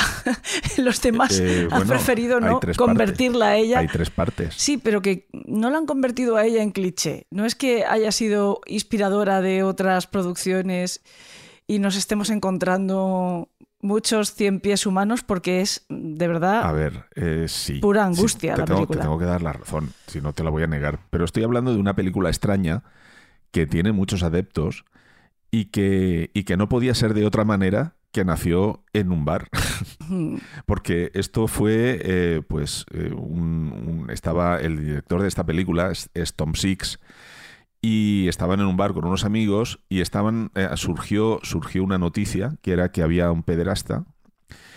Estaban hablando del pederasta y, y alguien de los que estaban reunidos eh, dijo, "Mm, a estos tíos yo les cosía la boca al culo de un camionero muy gordo, dijo uno de ellos, para que supieran lo que... muy fino y muy elegante, Bueno, castigo. sí, las reuniones Sí, de sí. bar después de unas cuantas copas dan lugar a películas como Sarnado, por ejemplo, también. ¿no? O sea, que, que quiero decirte que no es la primera película que, se, que surge de un bar, una conversación de colegas, ¿no? Sí. Entonces, el Tom Six mm, dijo, pues oye, vamos a, vamos a echarle un ojo a esto, a ver, a ver qué se puede hacer. Entonces, eh, bueno, Tom Six eh, lo que hizo fue empezar a reclutar eh, posibles candidatas a actrices para la película. Pero que- ¿qué pasa? Que les mostraba lo que era el boceto del Cien Pies y muchas se ofendían y se iban, porque vamos a ver, te vas a pegar la película con un culo en la cara. Exacto. Entonces eh, se, se indignaban y, y- y no tal, pero siempre hay un roto para un descosido. O sea, hubo quien aceptó y de hecho la película se hizo. Luego pasó el. Llegamos al segundo, la segunda traba, que es encontrar la pasta. Claro, mm, no sé yo hasta qué punto, cuando cuentas la, la premisa rápida de una película, eh, se vuelve todo muy simple, ¿no? Y, y a la vez, si esta película la volvemos simple, es. Es que no hay mucho más. Quiero decirte, eh, cuando haces una sinopsis básica de esta película, tampoco después, cuando la ves, es que el desarrollo sea mucho más complejo, ¿eh? Bueno, él la vendió como que quería hacer una película de terror internacional en la que se cosían personas. Sí, no, si se cosen. El problema es de qué manera se cosen. Mm, Lo que pasa es que es exactamente la manera en que se cosían es lo que no explicó. Eh, Él, temía que se desanimaran los inversores o simplemente que, que no, no tirara para adelante. Entonces consiguió la pasta. ¿eh? Luego, él, se involucró hasta que hizo los cuadros que hay en las paredes de, de- la clínica de este doctor, ¿no? Este fue un poco Juan Palomo en ese sentido. Luego también quería que la película fuera lo más auténticamente posible eh, y consultó con un cirujano holandés qué técnica se podría utilizar para hacer esto. Y él, en principio, el, cirujano, no quiso saber nada del proyecto, le dijo que estaba sonajas, que esto era una guarrada y que no, que, que si estaba loco, ¿no? que si estaba mal de la cabeza. Pero el Tom Six este yo no sé, no, no le conozco, ni tampoco sé si tengo ganas, pero la verdad es que por lo visto el tío es bastante, bastante seductor en ese sentido, ¿no? Y consiguió que el médico desarrollara, lo convenció para que les asesorase en la película, incluso desarrollaron una técnica quirúrgica que, que iba a, explicar para que fuera creíble, ¿no? Cómo se hacen. Y de hecho, en, algunos trozos del metraje enseñan co- cómo es la técnica, tal, hace como forma de estrella para que la boca encaje, e- etcétera, ¿no? Muy profesional. No sé Luego- si está quedando clara la historia que estamos contando. O sea, es un doctor loco que los experimentos consisten en unir personas cosidas de tal manera que el tracto intestinal de la primera acaba donde comienza el de la segunda. Es decir, como tú has dicho, ano boca, come la primera, digiere la comida y La lo que sale por el conducto habitual y normal es lo que come la segunda, porque está Sí. cosida. Sí, a el ano de esta persona. sí, Y así varias. sí, tres. se llama el centrípeto porque al final brazos y piernas de todos juntos acaba apareciendo un, Un cien pies. En cien pies. De hecho, en una, en una de las películas, la tercera, más adelante cortare- contaremos que hasta se les llegan a amputar los miembros. Se les llegan a amputar los miembros para que el cien pies, en este caso de 500 personas, quede más guay. Qué precioso queda. si, queda alguien, precioso. si alguien sigue escuchándonos, Sí, si no se han ido todo el mundo a vomitar. podemos decir que el actor que eligió Tom Six para la película se llamaba Dieter Lasser. Y, y bueno, este Es es, el que hace interpreta del a Joseph profesor. Heider. Eh, Lasser, es que se llama Lasser de apellido, no sé si se le pronunciará así, pero el Lasser este no quiso que nadie le metiera mano a su personaje ni que nadie le dijera nada. El tío se hizo una performance mm, Juan- modo Juan Palomo. También ¿vale? otro, Juan Palomo aquí. Sí, este, este cogió y se dedicó a documentar cómo sería el vestuario del doctor, qué cosas habría en su despacho, cómo hablaría, cómo se vestiría. eh, de hecho, el tío mm, ni se juntaba para comer con los demás. Este hizo como, no- como Nosferatu. ¿Sabes? Eh, voy a vivir como un vampiro de verdad. Sí, sí, ¿Vale? sí. Pues este hizo un poco eso. Se metía en una esquina, comía el solo, eh, hablaba el solo, todo el solo. Yo no sé si hasta qué punto eh, esto es mm, sano, pero bueno, el caso es que fue así. Incluso aportó cosas, entre ellas eh, las ideas de que había que oler pus y lamer sangre en las escaleras. Es que mm, vamos echándole un poquito más de crema a la cosa porque eh, mm, eh, no era suficientemente asqueroso, ¿eh? No hablemos de crema. No hablemos de nada. Bueno, el- eh, como ya habréis adivinado, el nombre de Joseph Heiter hace referencia a Mengele. Sí. A Joseph Mengele, un el médico nazi por antonomasia en el que todo el mundo piensa cuando piensa en un, mes- en un médico nazi. Y en experimentos atroces también. Sí, sí, sí. Luego también el apellido de Heiter quiere decir eh, alegre en alemán, pero no, es, no se le puso ese apellido porque quería decir alegre, sino se le hizo como, como una referencia a los criminales de guerra nazis, mm, do- dos médicos, Vetter y Richter, que, bueno, no son tan conocidos como Mengele, pero que también, hicieron lo suyo, ¿no? Hay una escena que afortunadamente se hizo en una sola toma y es una de las veces en las que eh, defecaron en la boca de uno de los... Mm, por favor, qué horror. Ay, madre. Me traes temas chungos y yo tengo que buscar cosas chungas. Bueno, luego posteriormente, posteriormente eh, se, se hace una segunda película e incluso una tercera y luego una edición del director en el 2016 que empalmaba todas las películas cual, cual centrípeto fílmico. Sí, sí. ¿Vale? Pero al final no has acabado de explicar lo de la escena que no quiero volver a repetir qué ocurría en esa escena, pero has La dicho que se hizo en una sola toma. Sí, Sí, eh, que esa escena, pues que afortunadamente tú sabes que las películas se repiten muchas veces las escenas. Ah, te referías a que se libraron los actores de Sí, un corte, sí. en repetimos, a, Sí. en pos- a posición. A ver, era, era que yo sepa, esa escena era fingida, vamos. Sí, hombre, eh, sí, No vamos. sé, no sé cuántas veces. Espero que no utilizaran el método Stanislavski este. Es que con el método de Stanislavski, si tienes que repetir 20 veces la misma escena, no sé al final ya que va a salir. Eh, no sé hasta Pero bueno, explícito. sigamos, sigamos Dejemos hablando las del cosas tema a la imaginación. Sin entrar al dato, ¿no?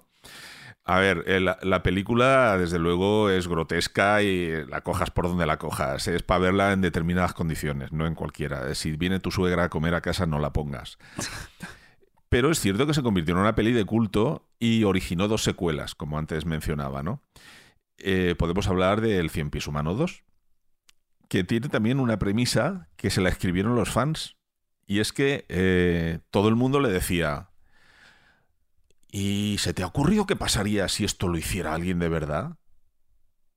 Y el tío dijo, puñeta, pues vamos a hacer que la segunda película es que alguien ha visto la película y dice, vamos a hacerlo. Y esa es la segunda película. El tema es que esa es eh, una película también extraña en sí. De hecho, es hasta en blanco y negro. Aunque hay algunas, se puede vislumbrar algunos trozos marrones.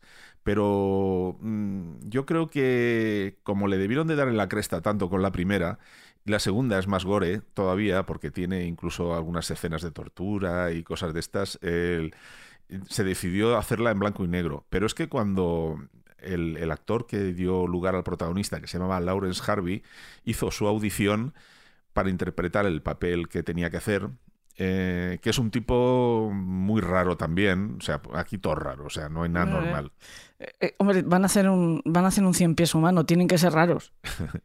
este, este en concreto es un tío que vive con su madre. Es, si alguien ha visto las pelis de Batman, este es como el pingüino. Es un, es un hombre contrahecho, pequeñito, eh, sumiso con una madre dominante, etcétera, etcétera. Y este tiene un garito y es mega fan de la película y tiene recortes y props y de todo de la película y el tío decide hacer eh, eso por sí mismo. Bueno, pues cuando el actor se presenta para hacer la audición para el personaje, le dicen que lo que tiene que hacer es que intente violar una silla. Y esa fue la prueba para cómo, cómo, consiguió el papel, haciendo, simulando una violación a una silla, que tampoco sé ni quiero saber. Lo que antes les decía era eso, ¿no? Que eh, cuando Tom Six estaba promocionando la película, la, primera, todavía estaba con la primera, la gente ya le estaba comiendo la oreja con que con, venga a preguntarle esto, cómo, venga a preguntarle cómo sería la película, y al final el tío la escribió, o sea, la tiró para adelante, ¿no?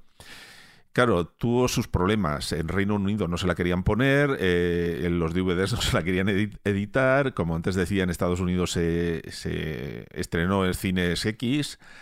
Eh, si certificados de visionado restringido de, de 90 años para arriba, poco menos, casi, ¿no?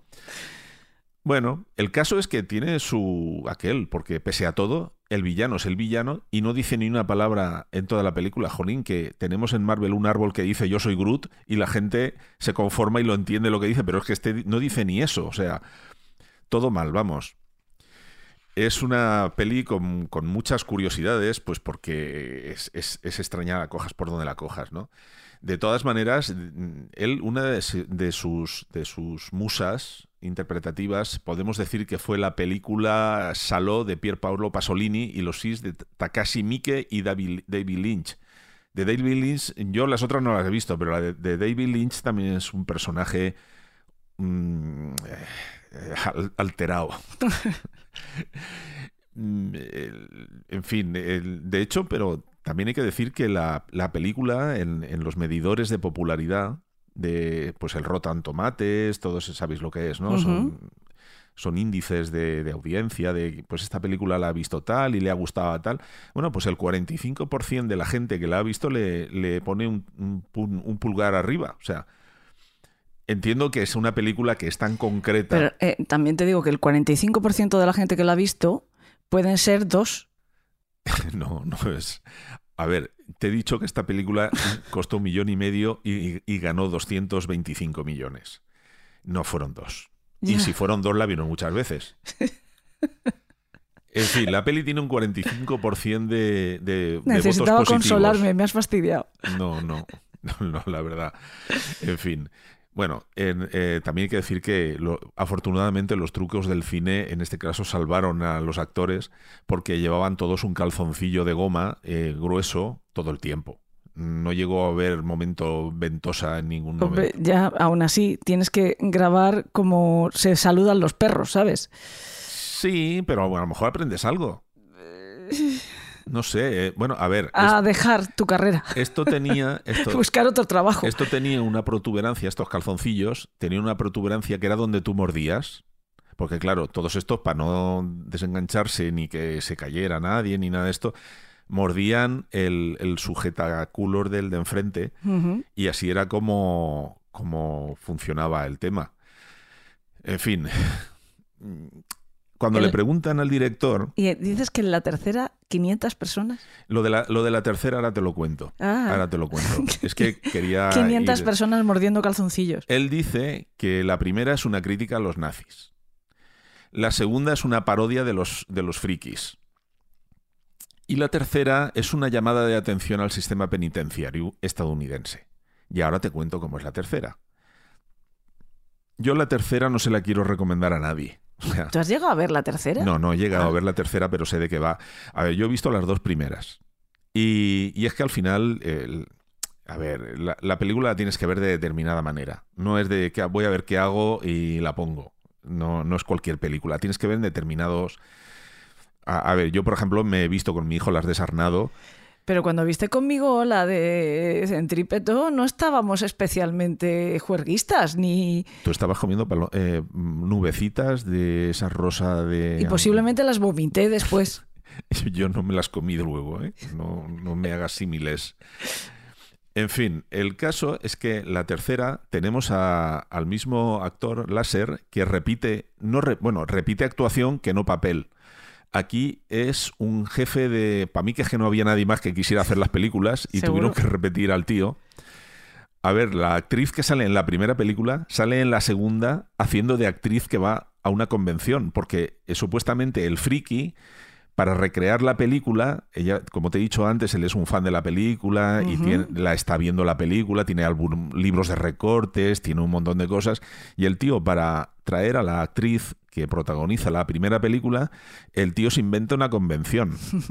Esto lo tengo que contar algún día yo porque he conocido casos de compañeros artistas que han ido a una convención Que se han encontrado una encerrona de y ese tipo. los ha recogido dos tíos en un coche y los han tenido en una casa en Texas, aislado a kilómetros de distancia del resto de cualquier población, contándoles anécdotas por la noche tapando la puerta con un armario por miedo a que le pasara algo. O sea, eh, pues sí, a esta tía le pasa un poco eso.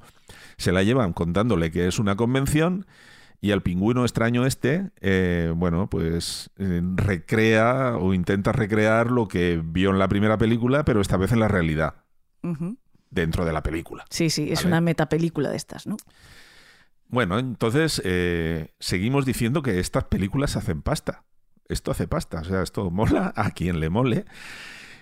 Pero es que este- en este mundo todo se reparte, o sea, todo se coloca. Un, siempre hay un roto para un descosido, y en este caso más. Entonces, eh, las películas, ninguna de ellas es para estómagos débiles, ya te lo digo. Y la, la tercera, esta en concreto, que hace alusión a, la decadencia del sistema penitenciario americano en la época Bush, estamos hablando de la época Bush, que no es cualquier época tampoco, ¿no? Aquí el actor que repetía eh, actuación eh, hace de jef- eh, jefe de una prisión. Es, el, es como el alcaide, ¿vale? Luego tiene otro tío que, que, bueno, es la contrapartida, el que le da, digamos, pie a los diálogos. Bueno, ya, aquí todo es muy loco. Este, para ahorrar costes, quiere hacer lo del, lo del de 100 pies. Eh, pero él es un violador, un maltratador, un torturador, todo lo bonito lo tiene, ¿no? Y la película lo muestra. De hecho, el tío utiliza, eh, que nadie se me asuste, tiene un bote donde tú te comías las, las nubecitas o los emanems, este tenía clítoris desecaos. ¡Ay, qué asco! Sí, Dios mío. Sí, sí. Y, y bueno, eh, este a, los, a, las, a las muertas las violaba, en fin, eh, un regalito, un regalito. Todos, todos los desequilibrios mentales que tú puedas conocer, y yo sé que tú conoces muchos, están, están. Y bueno, si sumamos que tienen acceso a todos los instrumentales quirúrgicos que hay en una prisión y que están en manos de, sonajas, pues eh, este es el culmen del film de los film gore, gores que, que, vamos, que destrozan estómago, nervios y, y todo lo que sea. De hecho, en esta película, como te digo, pretende enchufar 500 tíos en, en tirereta, uno detrás de otro, les corta los brazos y las piernas para que la sensación sea más gusaneril, hasta que al final se muere todo el mundo, ¿no? Y no contento con esto, es, luego hizo como, pues eso, la versión del director de todas las películas entre sí unidas, eh, batiendo récords de, de duración, etcétera, etcétera. Pero ya te digo que si se te hace un poco bola ver la primera, no te digo ver las tres juntas. Tienes que, tienes que estar muy desequilibrado para eso. Tienes que... Tienes que hacértelo ver. Tiene, sí, posiblemente. Tienes que hacértelo ver. Bueno, ya hemos pasado el trago. Hemos pasado el trago. No, no, tampoco me gusta ese símil. Hemos pasado el, el- el momento primera película. Yo tenía aquí un botecito con cosas para picar por si te apetecía, pero ve- veo que No, no. no, no. ¿Qué no, estoy, gracias. He comido bien. Gracias. Bueno, pues ahora voy a hablarte con otra que también, esta es más a lo que vamos. Eh, esta sí que va de bichos. Ajá. Esta es La Mosca. Hombre, sí. La Mosca, La mosca. de David Cronenberg. No sé si sabías que antes de La Mosca, de que es del año 86, hay otra mosca. Sí, Bueno, de moscas hecho- hay muchas, pero eh, fílmicas... Moscas es lo que más hay. hay una del 58, Esa, dirigida por Kurt, Kurt Newman. esa película me aterrorizaba cuando era pequeña. Es un clásico también de culto, ¿eh? acá- del cine de. no se puede considerar spoiler decir cómo acaba esa película, ¿no? A estas alturas. Eh, cuenta. Cuando se ve al hombrecito tamaño mosca atrapado en la tela de araña y se oye, por favor, socorro, Sí, socorro. sí. Y la araña se va acercando a él. Es, es- Terrorífico es momento. terrorífica, de hecho, es, fue, fue uno de los cúlmenes de la ciencia ficción de los años Mm. 50. O sea, él- es muy la bomba. Además, ¿quién iba a estar ahí que no fuera Vincent Price? Exacto. ¿Vale? Bueno, el- la visión de David, de David Cronenberg, que este también se lo tenía que hacer mirar. Tenemos ahí a David Lynch, David Cronenberg, que, mm, ¿sabes? Sí, sí, sí, ¿Sabes? No sé yo si me iba yo de acampada con estos dos. Aquí nos presenta a un científico también excéntrico que, eh, bueno, también mm, quiere hacer el lo que es teleportar cosas, etcétera, etcétera. El tío está haciendo, no sé si has visto la película de Hugh Jackman, esta del El Prestigio, Sí. que a- allí lo hacen como en magia, digamos, para teleportarse entre dos cabinas, y este lo hace de una manera científica. Eh, digamos que lo que hace es que mete en un tío una cabina y en otra cabina eh, nada, entonces lo teleporta de, de A a B y mm, voilà, ahí tenemos el, el avance científico. Pero se le cruza una mosca en la otra cabina, con lo cual lo que, lo que hace el aparato es unificar ADNs. Y entonces lo que tenemos es que lo que sale de allí, en principio, es un hombre, Seth Brandel, que es, es nada más ni nada menos que nuestro amigo Jeff Goldblum. Digo nuestro amigo porque lo hemos visto muchas veces Sí, en Parque sí, sí. Jurásico, etcétera, etcétera. Tipo con un físico bastante singular, además. Sí, es un yargo, es, es un, bueno, un tío muy alto, 1,94. te ha salido, te ha salido en valenciano. en sí. valenciano. sí, sí, sí. Bueno, básicamente es una historia de amor mm, fallida. Porque él, en ese momento, él estaba saliendo con Gina Davis. Eh, la conocemos también, una actriz. Sí. eh, Telma y Luis es la Luis, más clásica. pues allí eran novios y eh, David este, Cronenberg se lo propone es a Goldblum y le dice a ver si la convences y tal. Y el otro habló con ella, la otra como que mm, tampoco le... Pero bueno, la convenció y además se hizo ganar el puesto porque lo hizo muy bien, ¿no? El caso es que, bueno, lo que sale de esa cabina al final es un tío normal que poco a poco va mutando por culpa de ese ADN de mosca que tiene y se convierte en un bicho con un vello corporal, corporal muy peculiar, un apetito sexual muy voraz, unos modales en la mesa que no se los recomiendo yo a nadie en Navidad. eh, en fin. eh, Lo que se imaginaba el guionista que sería una mosca tamaño gigante, ¿no? Pues curiosamente, también hablaron con científicos aquí. ¿Qué pasaría si se combina el ADN de una mosca con el de un hombre? Y eh, la- el veredicto fue que, que seguramente tendría el aspecto de un hombre, no tendría las características secundarias de la mosca, eh, pero moriría probablemente, porque, bueno, las alteraciones en el ADN eh, no es como en los tebeos de Marvel, que una alteración en el ADN te da poderes de cualquier tipo, ¿no? Te- de lanzar rayos por los ojos, superfuerza, Mm. agilidad extrema, sentido arácnido, todo ese tipo de cosas. Aquí no, aquí normalmente Mira, acabas en muerte. podríamos haber incluido Spider-Man en, en esta selección Bueno, de películas es que, de bichos. Es que películas de bichos hay muchas y te voy a contar much- te voy a hablar de muchas, pero, sí. pero aún así hay otras muchas que no he, que Sí, no he catalogado pues porque no, no da lugar, ¿no? Hay que decir que esta película es de las de David Cronenberg, eh, que ya de por sí tiene un plantel de películas extrañas y buenas, también hay que decirlo. Eh, esta es la más popular que él tiene.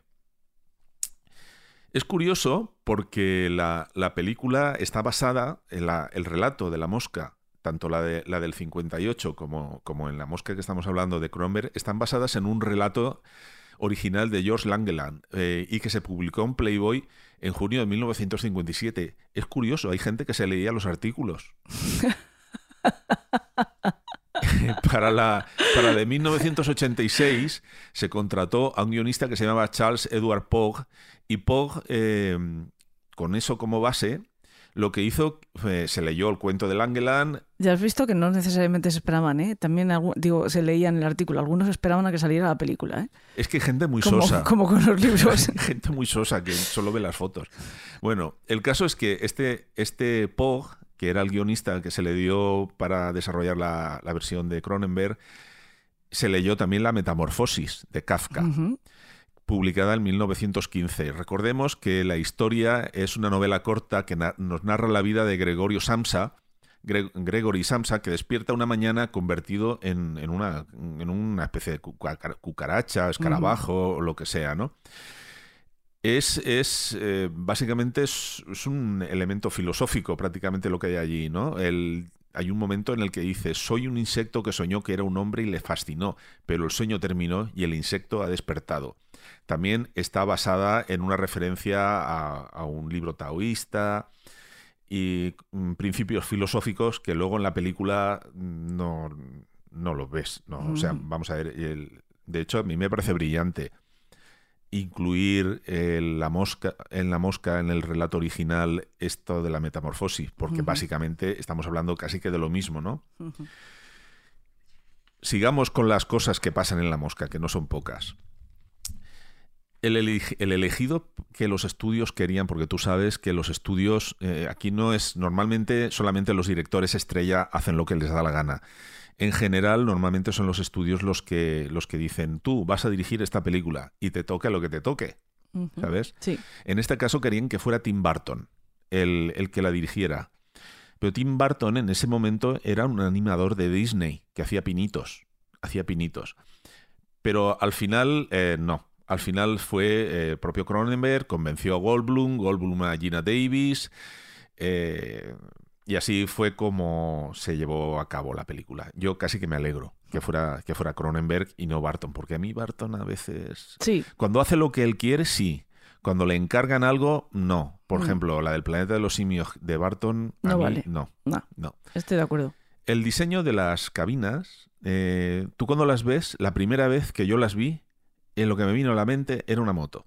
El, el, el, el- ¿cómo, cómo se llama? No me sale la El palabra. radiador, parece No, el radiador. Es, pa- es- es el, el cárter, no, es, bueno, el... no Una pieza- una pieza de la Una moto. pieza muy reconocible de la moto. Que no sé cuál dices. Véanse mis amplios conocimientos mecánicos. Yo sé dibujarlo, pero no me acuerdo ahora cómo se llama. El caso es que esas cabinas, eh, cuando el director empieza a decirles, darles premisas de cómo quiero que sean y tal, se le ocurrió que molaba porque tenía que imitar al cárter de su moto Ducati. Mira, pues lo tenías ahí escrito. No, no, no lo tenía escrito. No, no lo tenía. Eso no lo tenía escrito. Tenía que era la marca, la marca Ducati. Y, los hicieron así. De hecho, tú cuando los ves, lo primero que piensas es en eso. También hay que decir que, que Cronenberg eh, se tenía que enfrentar a unos efectos especiales complicados para la época, porque hoy en día no sería tan complicado hacerlo, pero estamos hablando de prótesis, de piezas que se han de mover, de maquetas o de marionetas. Eh, recordemos, por ejemplo, eh, cuando ves una película como Terminator, que es muy aclamada por los fans y que es una película que ha pasado a la historia del cine. El Terminator es un muñeco y se mueve como un muñeco y canta como un muñeco. El Imperio contraataca con los Town Towns, también es animación foto a foto y canta. O sea, todo esto cantaba. Y este lo que no quería era que la mosca cantara. No quería una criatura chapucera que fuera, pues yo que sé, una oreja de hombre, la Mm. nariz de mosca, un, un- un más mis extraño no lo quería, ¿no? Entonces quería que fuera algo muy realista. Entonces, ¿qué hizo el, el tipo que se llamaba Wallace? Escribió, estudió sobre fisonomías, fisiologías de mosca. Mm, Es, con- consultó con expertos en ADN a ver cómo sería la mezcla. Eh, Le dijeron eso de que lo más probable era que no tuviera supervivencia una, un- una mezcla genética así un poco al, al- a, a- a bulto, ¿no? A, a ca- cascoporro, así.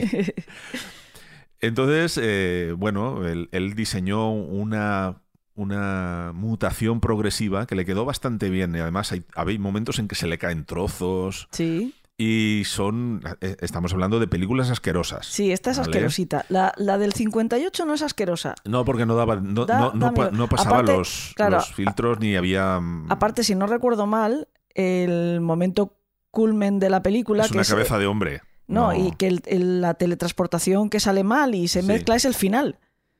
No, Sí. no así como esta, que el desarrollo de la peli es eh, pues la mutación de él, ¿no? Que va poco a poco. En la, de, en la del 58 me parece recordar que es al final, por eso ese momento hombre convertido en, Hombre, aquí... eh, en está- criatura diminuta, en atrapada en una tela de araña, ¿no? En los 80 es un, un tiempo de, de au- auge del cine de ciencia ficción y de acción también. Y donde, digamos, cada película intentaba su- superar a la anterior Sí. en, en- en ingenio, ¿no? Porque hay que decir que en esta época, hoy en día casi todo se hace con ordenador y animatrónicos y cosas caras.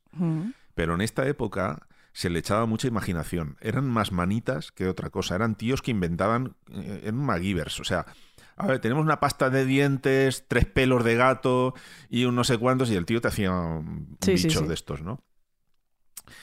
Luego, eh, bueno, pues eh, no sé si recordarás que había un vómito que él expulsaba por la boca Sí, para para digerir, a sí. sus víctimas.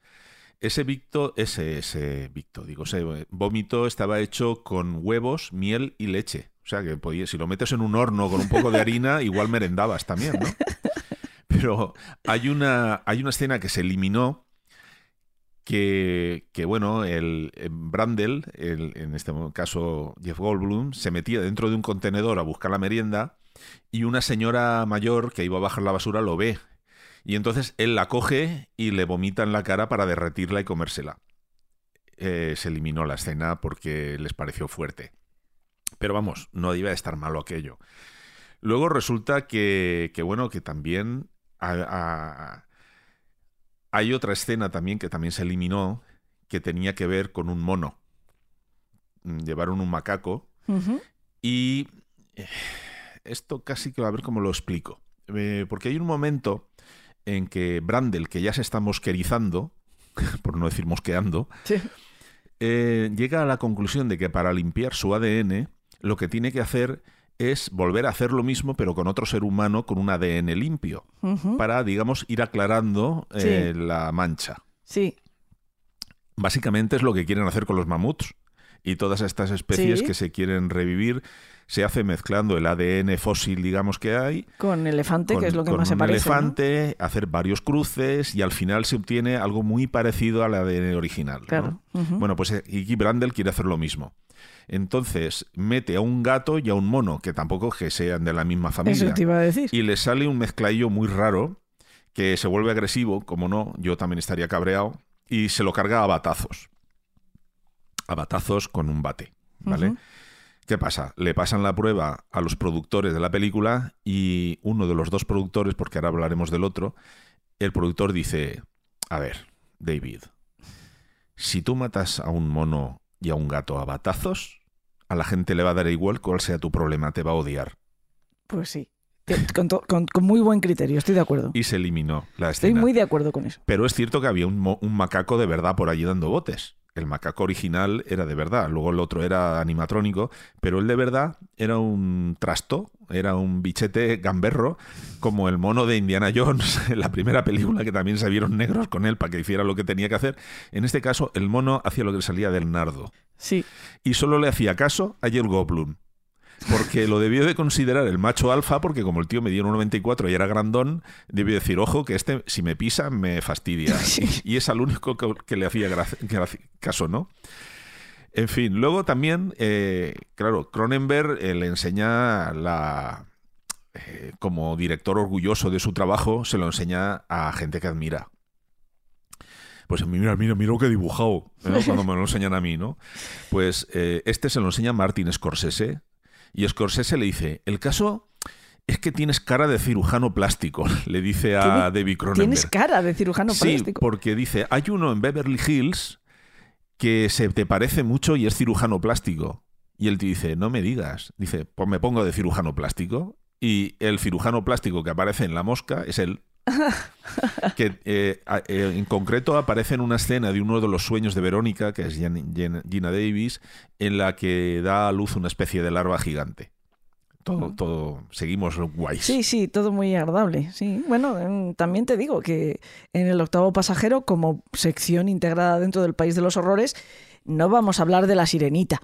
Las cosas como son. jo, pues la sirenita está dando que hablar, ¿eh? Sí, pero no da miedo la sirenita. Podríamos hablar un poco de Úrsula. A ver, el, pero el cuento, Úrsula nos cae bien. el cuento de la sirenita Exacto, original sí, el cuento de la sirenita. cagancho, ¿eh? Sí, como casi todos los de este hombre.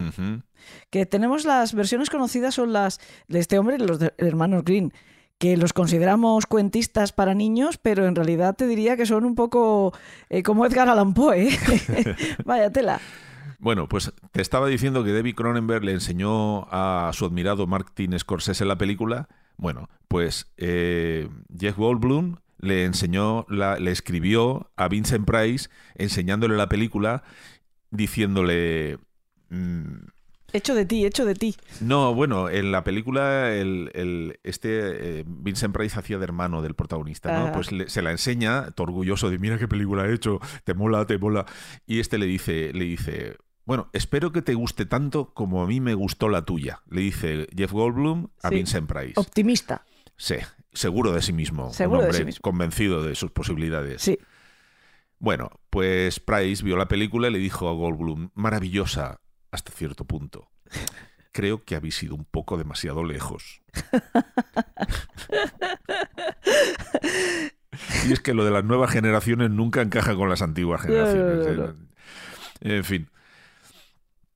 Pues como te contaba, eh, seguimos con las curiosidades de la película. Eh, hay, más escenas que también se eliminaron de la versión final por ser excesivamente escabrosillas.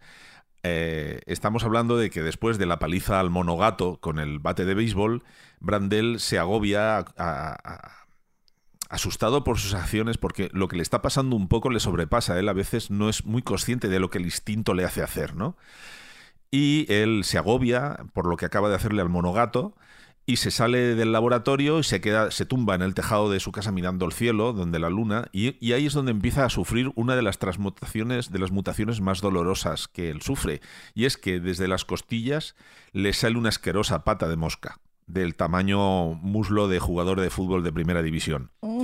Y entonces eh, se desespera. A Spiderman le pasó, ¿eh? En uno de los TVOs le salieron seis brazos. Pero bueno, sigamos con la programación musical.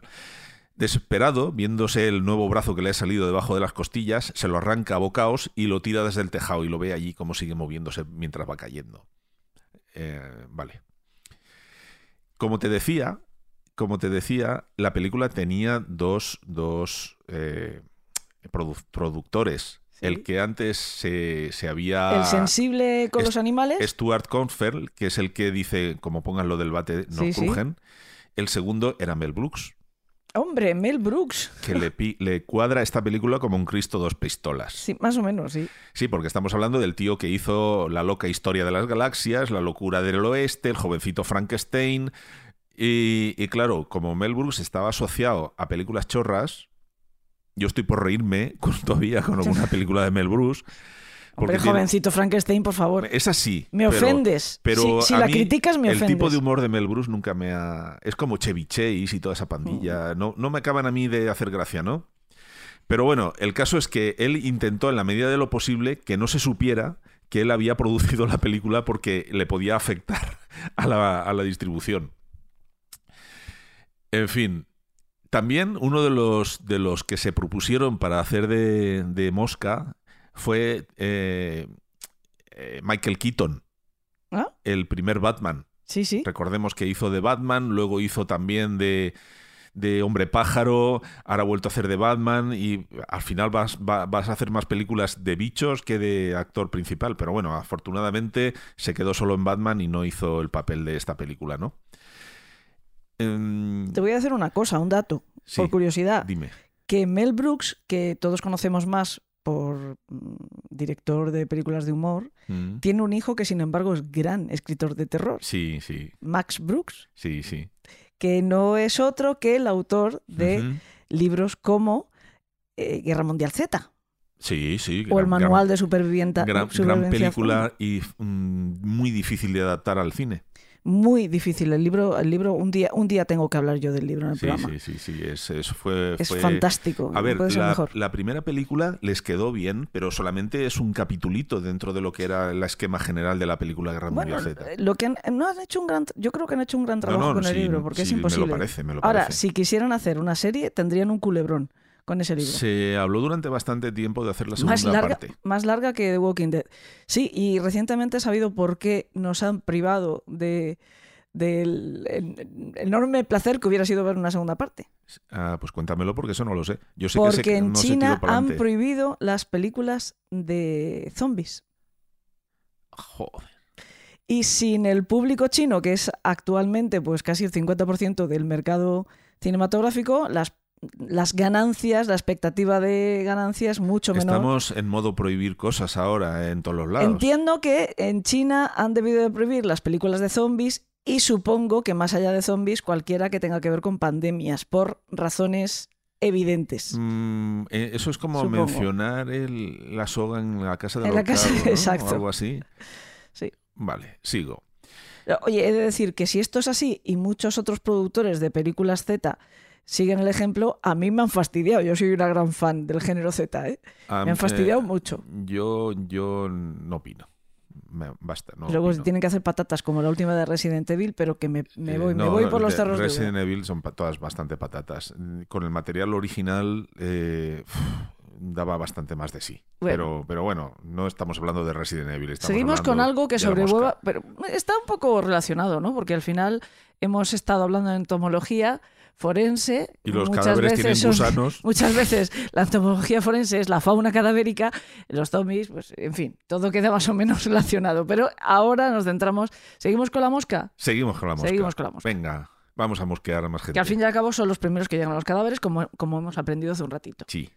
Vale. Vale. Eh, ¿Qué dijo la crítica cuando vio la película de Cronenberg? Uy, qué asco. No, pues eh, muchos críticos la percibieron como una especie de metáfora sobre el SIDA, que en esos años estaba reando Ah. bastante fuerte.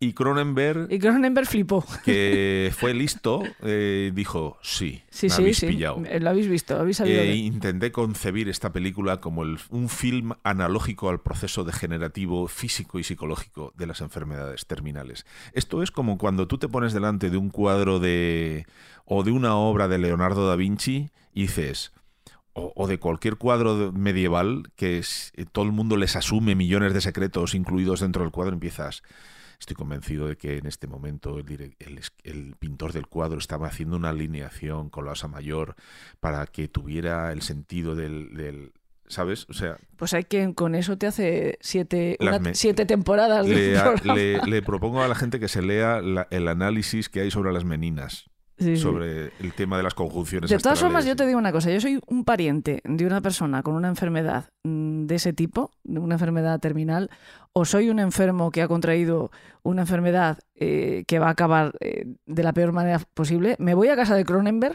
Le meto una paliza con el bate de matar la- al mono. se la lleno de cucarachas en la casa. Simpático, ¿eh? Simpático, sí, sí. Bueno, mm, sigo. Ah, ¿Recuerdas hay una escena en La Mosca donde Brandel está paseándose por el techo cual Spiderman? No me acuerdo muy bien, Bueno, pues hay pero una tampoco escena lo dudo. en la que lo hace bajando del techo caminando por la pared. Para rodar esta secuencia, en esa época se hacía haciendo una habitación que, da- que giraba, donde estaba todo clavado al mobiliario. En, los techos, e incluso la Ujú. comida pegada en los platos, todo, todo para que no se notara cuando la habitación gira, pero realmente él está yendo a favor de la gravedad para poder bajar de allí, ¿no? Sin que, sin que quede raro, ni queden cables, ni cosas extrañas. He de decirte que a día de hoy, esto todavía se, en la película de Origen se hizo así. En la película de Origen de Christopher Nolan, ¿vale? En fin, eh, también hay que decir que aparte de- del final, hay un final alternativo. Esto lo dice IMBD, que es también una, lista de películas y tal, y dice que hay un final alternativo en el que Verónica sueña nuevamente con su hijo no nacido, solo que en esta ocasión lo ve como una especie de, eh, lo ve como en una situación, eh, como un- en una dimensión desconocida, ¿no? ¿no? No identificamos nada alrededor, pero que el bebé que sale del capullo eh, tiene alas de mariposa y es muy bonito. Oh, qué mono. Pero ese final no se puso. Normal. Habría estropeado todo lo demás. ¿Para qué te voy a mentir? Es, a- es, ¿Para qué vas a suavizar lo que ya de por sí ha entrado a rosca? Aparte, si hemos mezclado ADN de humano con mosca, ¿de dónde salen las alas de mariposa? Ostras, Es que, voy a llevar a David. o a nuestro amigo entomólogo, que nos lo puede explicar mejor. No tiene mucha explicación, ¿eh? Bueno, pues ya hemos eh, hablado de las dos principales que te quería traer y tú me dirás si quieres seguimos hablando. Tengo unas cuantas cosillas más. ¿Tienes muchos más bichos? Tengo de todos los colores, chata. A ver, ¿qué, ¿cuál más tienes? Pues mira, tenemos La humanidad en peligro de 1954, considerada como la obra maestra de los animales gigantes en los años 50. De hecho, La humanidad en peligro, mm, dirigida por eh, Gordon Douglas, es la, la película que dio origen a este subgénero del cine de ciencia ficción. O sea, Porque- la primera, primerísima es esa. Sí, porque estamos hablando, eh, se estrenó en blanco y negro porque es de Warner. Warner vio las pruebas de color y no le convenció porque mm, se notaban ahí un poquito las diferencias entre maquetas y personas y filmación real.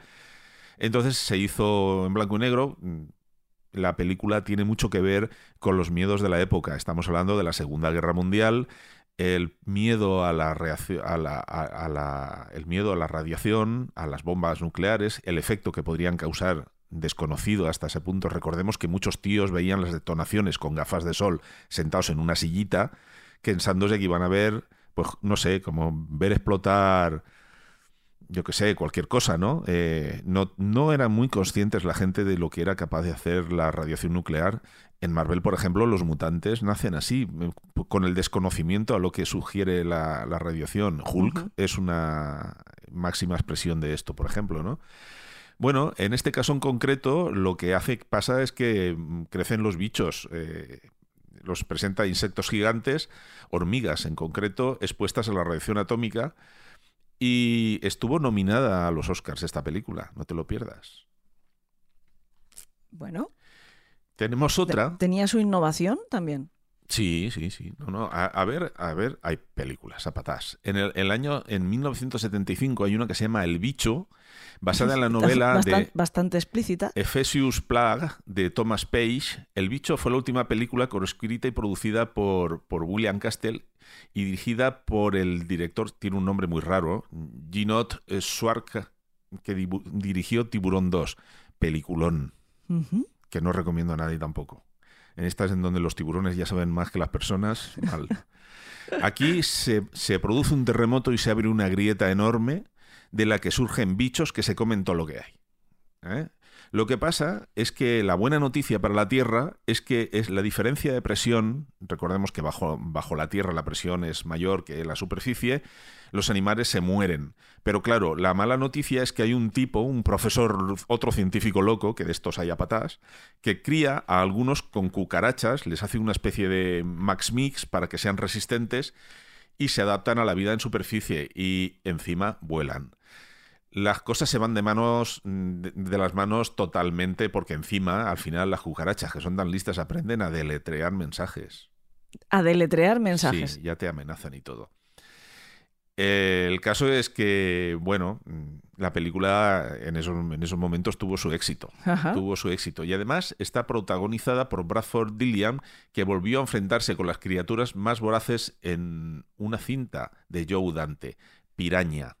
Ah, vaya. Piraña. Pero piraña ya no salimos de los bichos, de los insectos. Eh, Tú cuando quieres insultar llamas bicho a cualquiera. De hecho, a mí me has llamado bicho antes. Sí, pero- Una piraña también puede ser un bicho. Pero es un no es un insecto. No es un insecto y estamos hablando de entomología. Vale. Entonces se nos sale del rango. Pues yo una vez vi una disecada.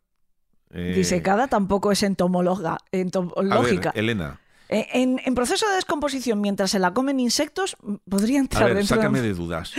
¿Aliens o alien Es que... es un bicho? mm, ¿Es, es, ¿Qué es un alien? es que no se sabe muy bien. ¿Es, es, es insecto? ¿Es un insecto palo porque es delgado? No sé lo que es.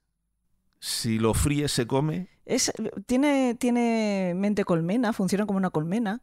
Bueno, pues que sepas sí. que Aliens mm, la dirigió James Cameron, Sí. que dirigió Piraña 2. Ya Le van estamos, los- te ha le- dado tico la le piraña. vamos los bichos. No, hombre, es que él no, no él siempre quita de su currículum Piraña 2. no me preguntes por qué, ¿no? Tenemos también una película clásica del año 54, que es Cuando ruge la marabunta, Otra película que me acuerdo yo de cuando era pequeña y la ponían en la tele. de Charlton Heston. Daba mucho miedo también. Eleanor esa, ¿eh? Parker. Eh, bueno, eh, Charlton Heston era la- los años de Charlton Heston en donde era el galán Sí, más sí. masculino del cine. Sí. Y a mí con Charlton Heston, yo para mí Charlton Heston siempre va a ser el, en el planeta de los simios el, el su- el protagonista. Sí, claro. Eh, el tipo era el machote y con Charlton Heston a mí me pasa un poco como con Tom Cruise. O sea, te, me explico. El actor, la faceta actoral de ellos me molaba mucho. Para mí Charlton Heston era un, un héroe Sí. en el cine. Y Tom Cruise hace muy buenas películas de acción, hay que reconocerle que el tío hace unas películas Sí. muy buenas de acción. Pero luego el personaje real, La persona. la persona, me tira un poquito de culo. Sí, ¿no? Porque tenemos la cienciología detrás de Tom Cruise y si has visto documentales y te has informado de lo que es la cienciología, recomiendo un par de documentales que hay en Netflix sobre el tema, muy sangrantes. Pero es que Charlton Heston era de la, de la Liga del Rifle, Sí, sí, sí. era un pieza también, ¿no? Entonces, claro que dices, me gustan sus películas, pero él, ¿sabes? Regulín. También hay que decir que en, en el año 54, justo cuando acabó, cuando ruge la marabunta, hizo El secreto de los incas. Animo a alguien a que busque una foto de Charlton Heston en El secreto de los incas. Y que me digan a qué aventurero con látigo y sombrero fedora le recuerda. Y te voy a decir más. En la cuarta de ese aventurero con sombrero fedora, hay un homenaje a cuando ruge la marabunta. Bueno, sí. Cuando meten al ruso en, en el hormiguero, ¿no? Cuando tienen que huir del ataque de las hormigas furibundas, hay un cierto homenaje también a. a cuando ruge la marabunta. Tenemos otra que se llama Nido Subterráneo. Esta es del 88. Eso ya suena mal. Lo de nido subterráneo suena Esta muy la ha mal. dirigido la mujer de Roger Corman, Julie Corman, que, bueno, la produjo ella, pero estuvo metida en la producción. Nido, Nido Subterráneo se considera cine basura en su máxima expresión. Eh, en el pueblo, Madre mía. el pueblo Pobre en mujer. donde está rodado la película Nueva Inglaterra es asediado por cucarachas asesinas que no dejan ni los huesos a su paso. ¿Qué pasa? Que no sabían cómo hacer lo de las cucarachas y metieron imágenes de archivo de ríos de cucarachas en donde sí hay ríos de cucarachas, ¿sabes? O sea, y, y bueno, eh, allí eh, había cucarachas, pero cantaba. Pero ¿qué pasa? Las cucarachas que salen en la película las han cogido ellos. ¿no? Otros las compran en criaderos. Estos las cogieron ellos. Entonces veías una cucaracha, un insecto palo, un escarabajo pelotero, el- la mariquita, el bicho bola, ¿sabes? Ahí había un poco de Será todo la película de Disney, ¿no? de todo, pero dice que como los habían recogido de la calle y los habían llevado un poco al cholón, dice que en el estudio tuvieron problemas de cucarachas años, años y años Tuvieron después de la puñetera película, sí, sí, sí, sí. Bueno, eh, si quieres, podemos ampliar el espectro a, a más bichos. Por ejemplo, eh, si estamos hablando de Alien y Aliens, que es un bicho, el Alien, de los que ya hemos hablado en nuestra sección, eh, Starship Troopers, Sí, son También extraterrestres bichos. bicho. Sí, además. son, son una especie de arácnidos Sí. también, ¿no? Tenemos eh, Mimic de, Mimic, de sí. Guillermo del Toro, donde una cucaracha consigue la habilidad de imitar a los humanos para ser confundida y, y no, así no es terminada. Mm, Y comérselos. Y Por- comérselos. Por, otra parte. En fin, eh, tenemos muchas. Luego eh, tenemos temblores. Ajá. La- ¿Tú recuerdas temblores? Temblores son gusanos, ¿no? Son como gusanos, son como el bicho de Dune, Sí. pero son bichos. Y, y- y, de hecho, Temblores dio lugar a una saga. Es del 19 de enero del 1990 la película. Hay tres versiones, o sea, tres versiones, no tres partes. Tres partes. La, la protagonizó un muy joven Kevin Bacon. Sí. Yo recomiendo a los que tengan Disney que vean el especial de Guardianes de la Galaxia donde sale Kevin Bacon, que es muy divertido. Y Fred Ward eran los dos protagonistas. Fred Ward murió recientemente. Eh, Remo desarmado y peligroso, para los que lo tengan identificado con esa cara. Esa peli costó 10 millones y recaudó 16. Fíjate, mm, 10 y 16. Mucho menos que el centrípeto. Y el centímetro, centímetro, el centrí, centípre, uf, Centri- centrípeto. carchuto humano, el carchuto humano costó 1,5 y recaudó 252. Esto, mi general, los, los soldados van a formar en el gimnasio cuando se ponga el sol. Y así vamos pasando. Conoces el chiste de Eugenio, ¿no? Sí, sí, sí. Bueno, tenemos también eh, otra que también salió de un bar, y esto ya no sé ya si considerarla bicho, porque es mm, bichos son los que la inventaron. Estoy hablando de las de Sarnado, por ejemplo. No me valen como bichos. No te valen como son bicho. insectos. No, no, no. Pero si las ves con los colegas, Bichos son los que la veis. yo las, yo las he visto con mi hijo. ¿vale? Con mi hijo, que es Sí, un sí. cachondo, nos ponemos los dos y nos hemos visto la de Sarnado, que encima es que sale el tío de sensación de vivir, de prota. Sí, sí, sí. Es que es, es basura por donde la cojas. O sea, es otra que sale de un bar también, estas. Pero si alguien quiere llegar a... Pero eh, esta gente no ha oído nunca eso de lo que pasa en un bar se queda en un bar, que lo Mm, sacan fuera. No lo saques, no, lo No. compartas. No. Ríete tú en Yo- privado yo no de sé, tus ideas. Yo no sé el consumo de estupefacientes o, o si hay algo de eso por el medio. Alcohol, drogas, eh, lo que pueda Pero haber. una vez que ha superado la resaca, ya uno comprende No, uno que, se arrepiente. que todo eran malas ideas. No, no continúa hacia adelante. Mira, hay una que tú viste el final porque viniste a recogerme cuando se estaba acabando. De Era- sí. No, no era de No, eh, sí. era el tiburón de, de tres, tres cabezas. cabezas. Sí, sí, sí. Que aparece machete, sí. ojo, machete, Aparece 30 segundos, machete. le corta una de las cabezas y se lo cargan. Adiós, machete. Sí, o se sea, es, es Pero luego- muy grande. Pero luego a una, de a una chica se le ha comido un, coco- un cocodrilo. Un- también hay de cocodrilos, ¿eh? Que también tenemos de cocodrilos. Se le había comido uno de estos tiburones y el héroe consigue en el Sacarla, aire eh, en- sacarla en, un viva. tornado, todavía está sí, sí. el tiburón blanco Es, dando eh, vueltas. De verdad, las cosas que pasan en los bares deberían de quedarse en los bares. sí, pero bueno, eh, oye, lleva como seis o siete partes, ¿sabes? O sea que pasta también debe de... Tú dirás, tú a mí dame pan y dime tonto. No, no, es- no todo es el dinero. Sirve para que hagamos No programas de choteo con tú y yo sobre estas cosas, ¿no? Luego una que tú me has obligado a meter, que es el silencio de los corderos, porque sale una mariposa. Salió una polilla. Vamos a ver, te, te he obligado a mencionar. Te he obligado también, qué exagerado eres. Me Eh, dijiste que no me ibas a renovar. Te dije, o mencionas el silencio de los corderos o te lleno la cama de cucarachas.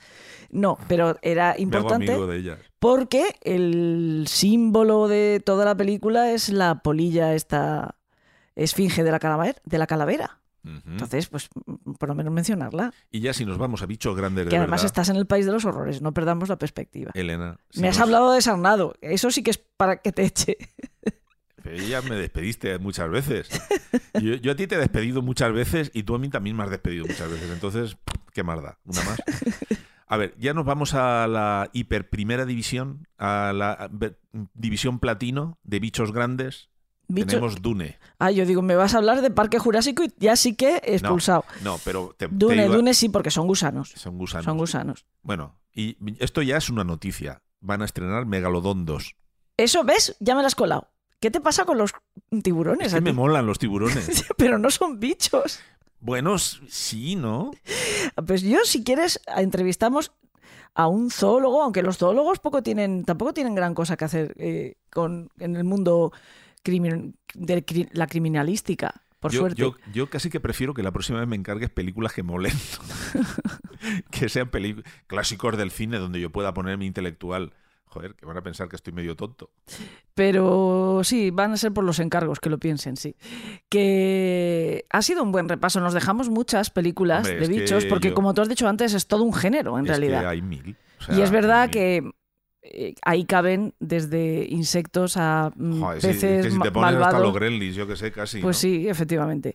Pero quizá las que son particularmente escalofriantes son las de los insectos, porque de por sí, como hablábamos también antes con, con Martín Vega, con Daniel Martín Vega, eh, nos despiertan Es que inmediatamente algo- el instinto de protección la, cuando la tú ves un memoria bicho. ¿no? genética de la especie, eh, digamos, eh, el insecto causa aversión. Sí, inmediata. Estamos hablando de que en el, en el- en el Cretácico había libélulas de metro y medio por la abundancia de oxígeno, etcétera, etcétera. ¿no? Entonces, tú ahora imagínate volver a esas historias, ¿sabes? Con el asco que le dan las cucarachas a mi mujer, tú a- una que la mí. puedas montar, ¿sabes? Y a mí. Pero precisamente por eso, incluso nos encontramos películas como Alien, que el bicho está El alien inspirado- representa el miedo atávico. Mm, Es, es el diseño de lo que la mente teme Claro. del, del ser humano. Y aparte de ciertas lecturas que hace el subconsciente, que no hace falta que mencionemos, de, de partes del alien que recuerda, bueno, pues... eh, La- Las partes del alien que te recuerdan a penes y a vaginas, que es lo que lo quieres dicho decir, tú, sí. en general es toda la obra de Giger. Exacto.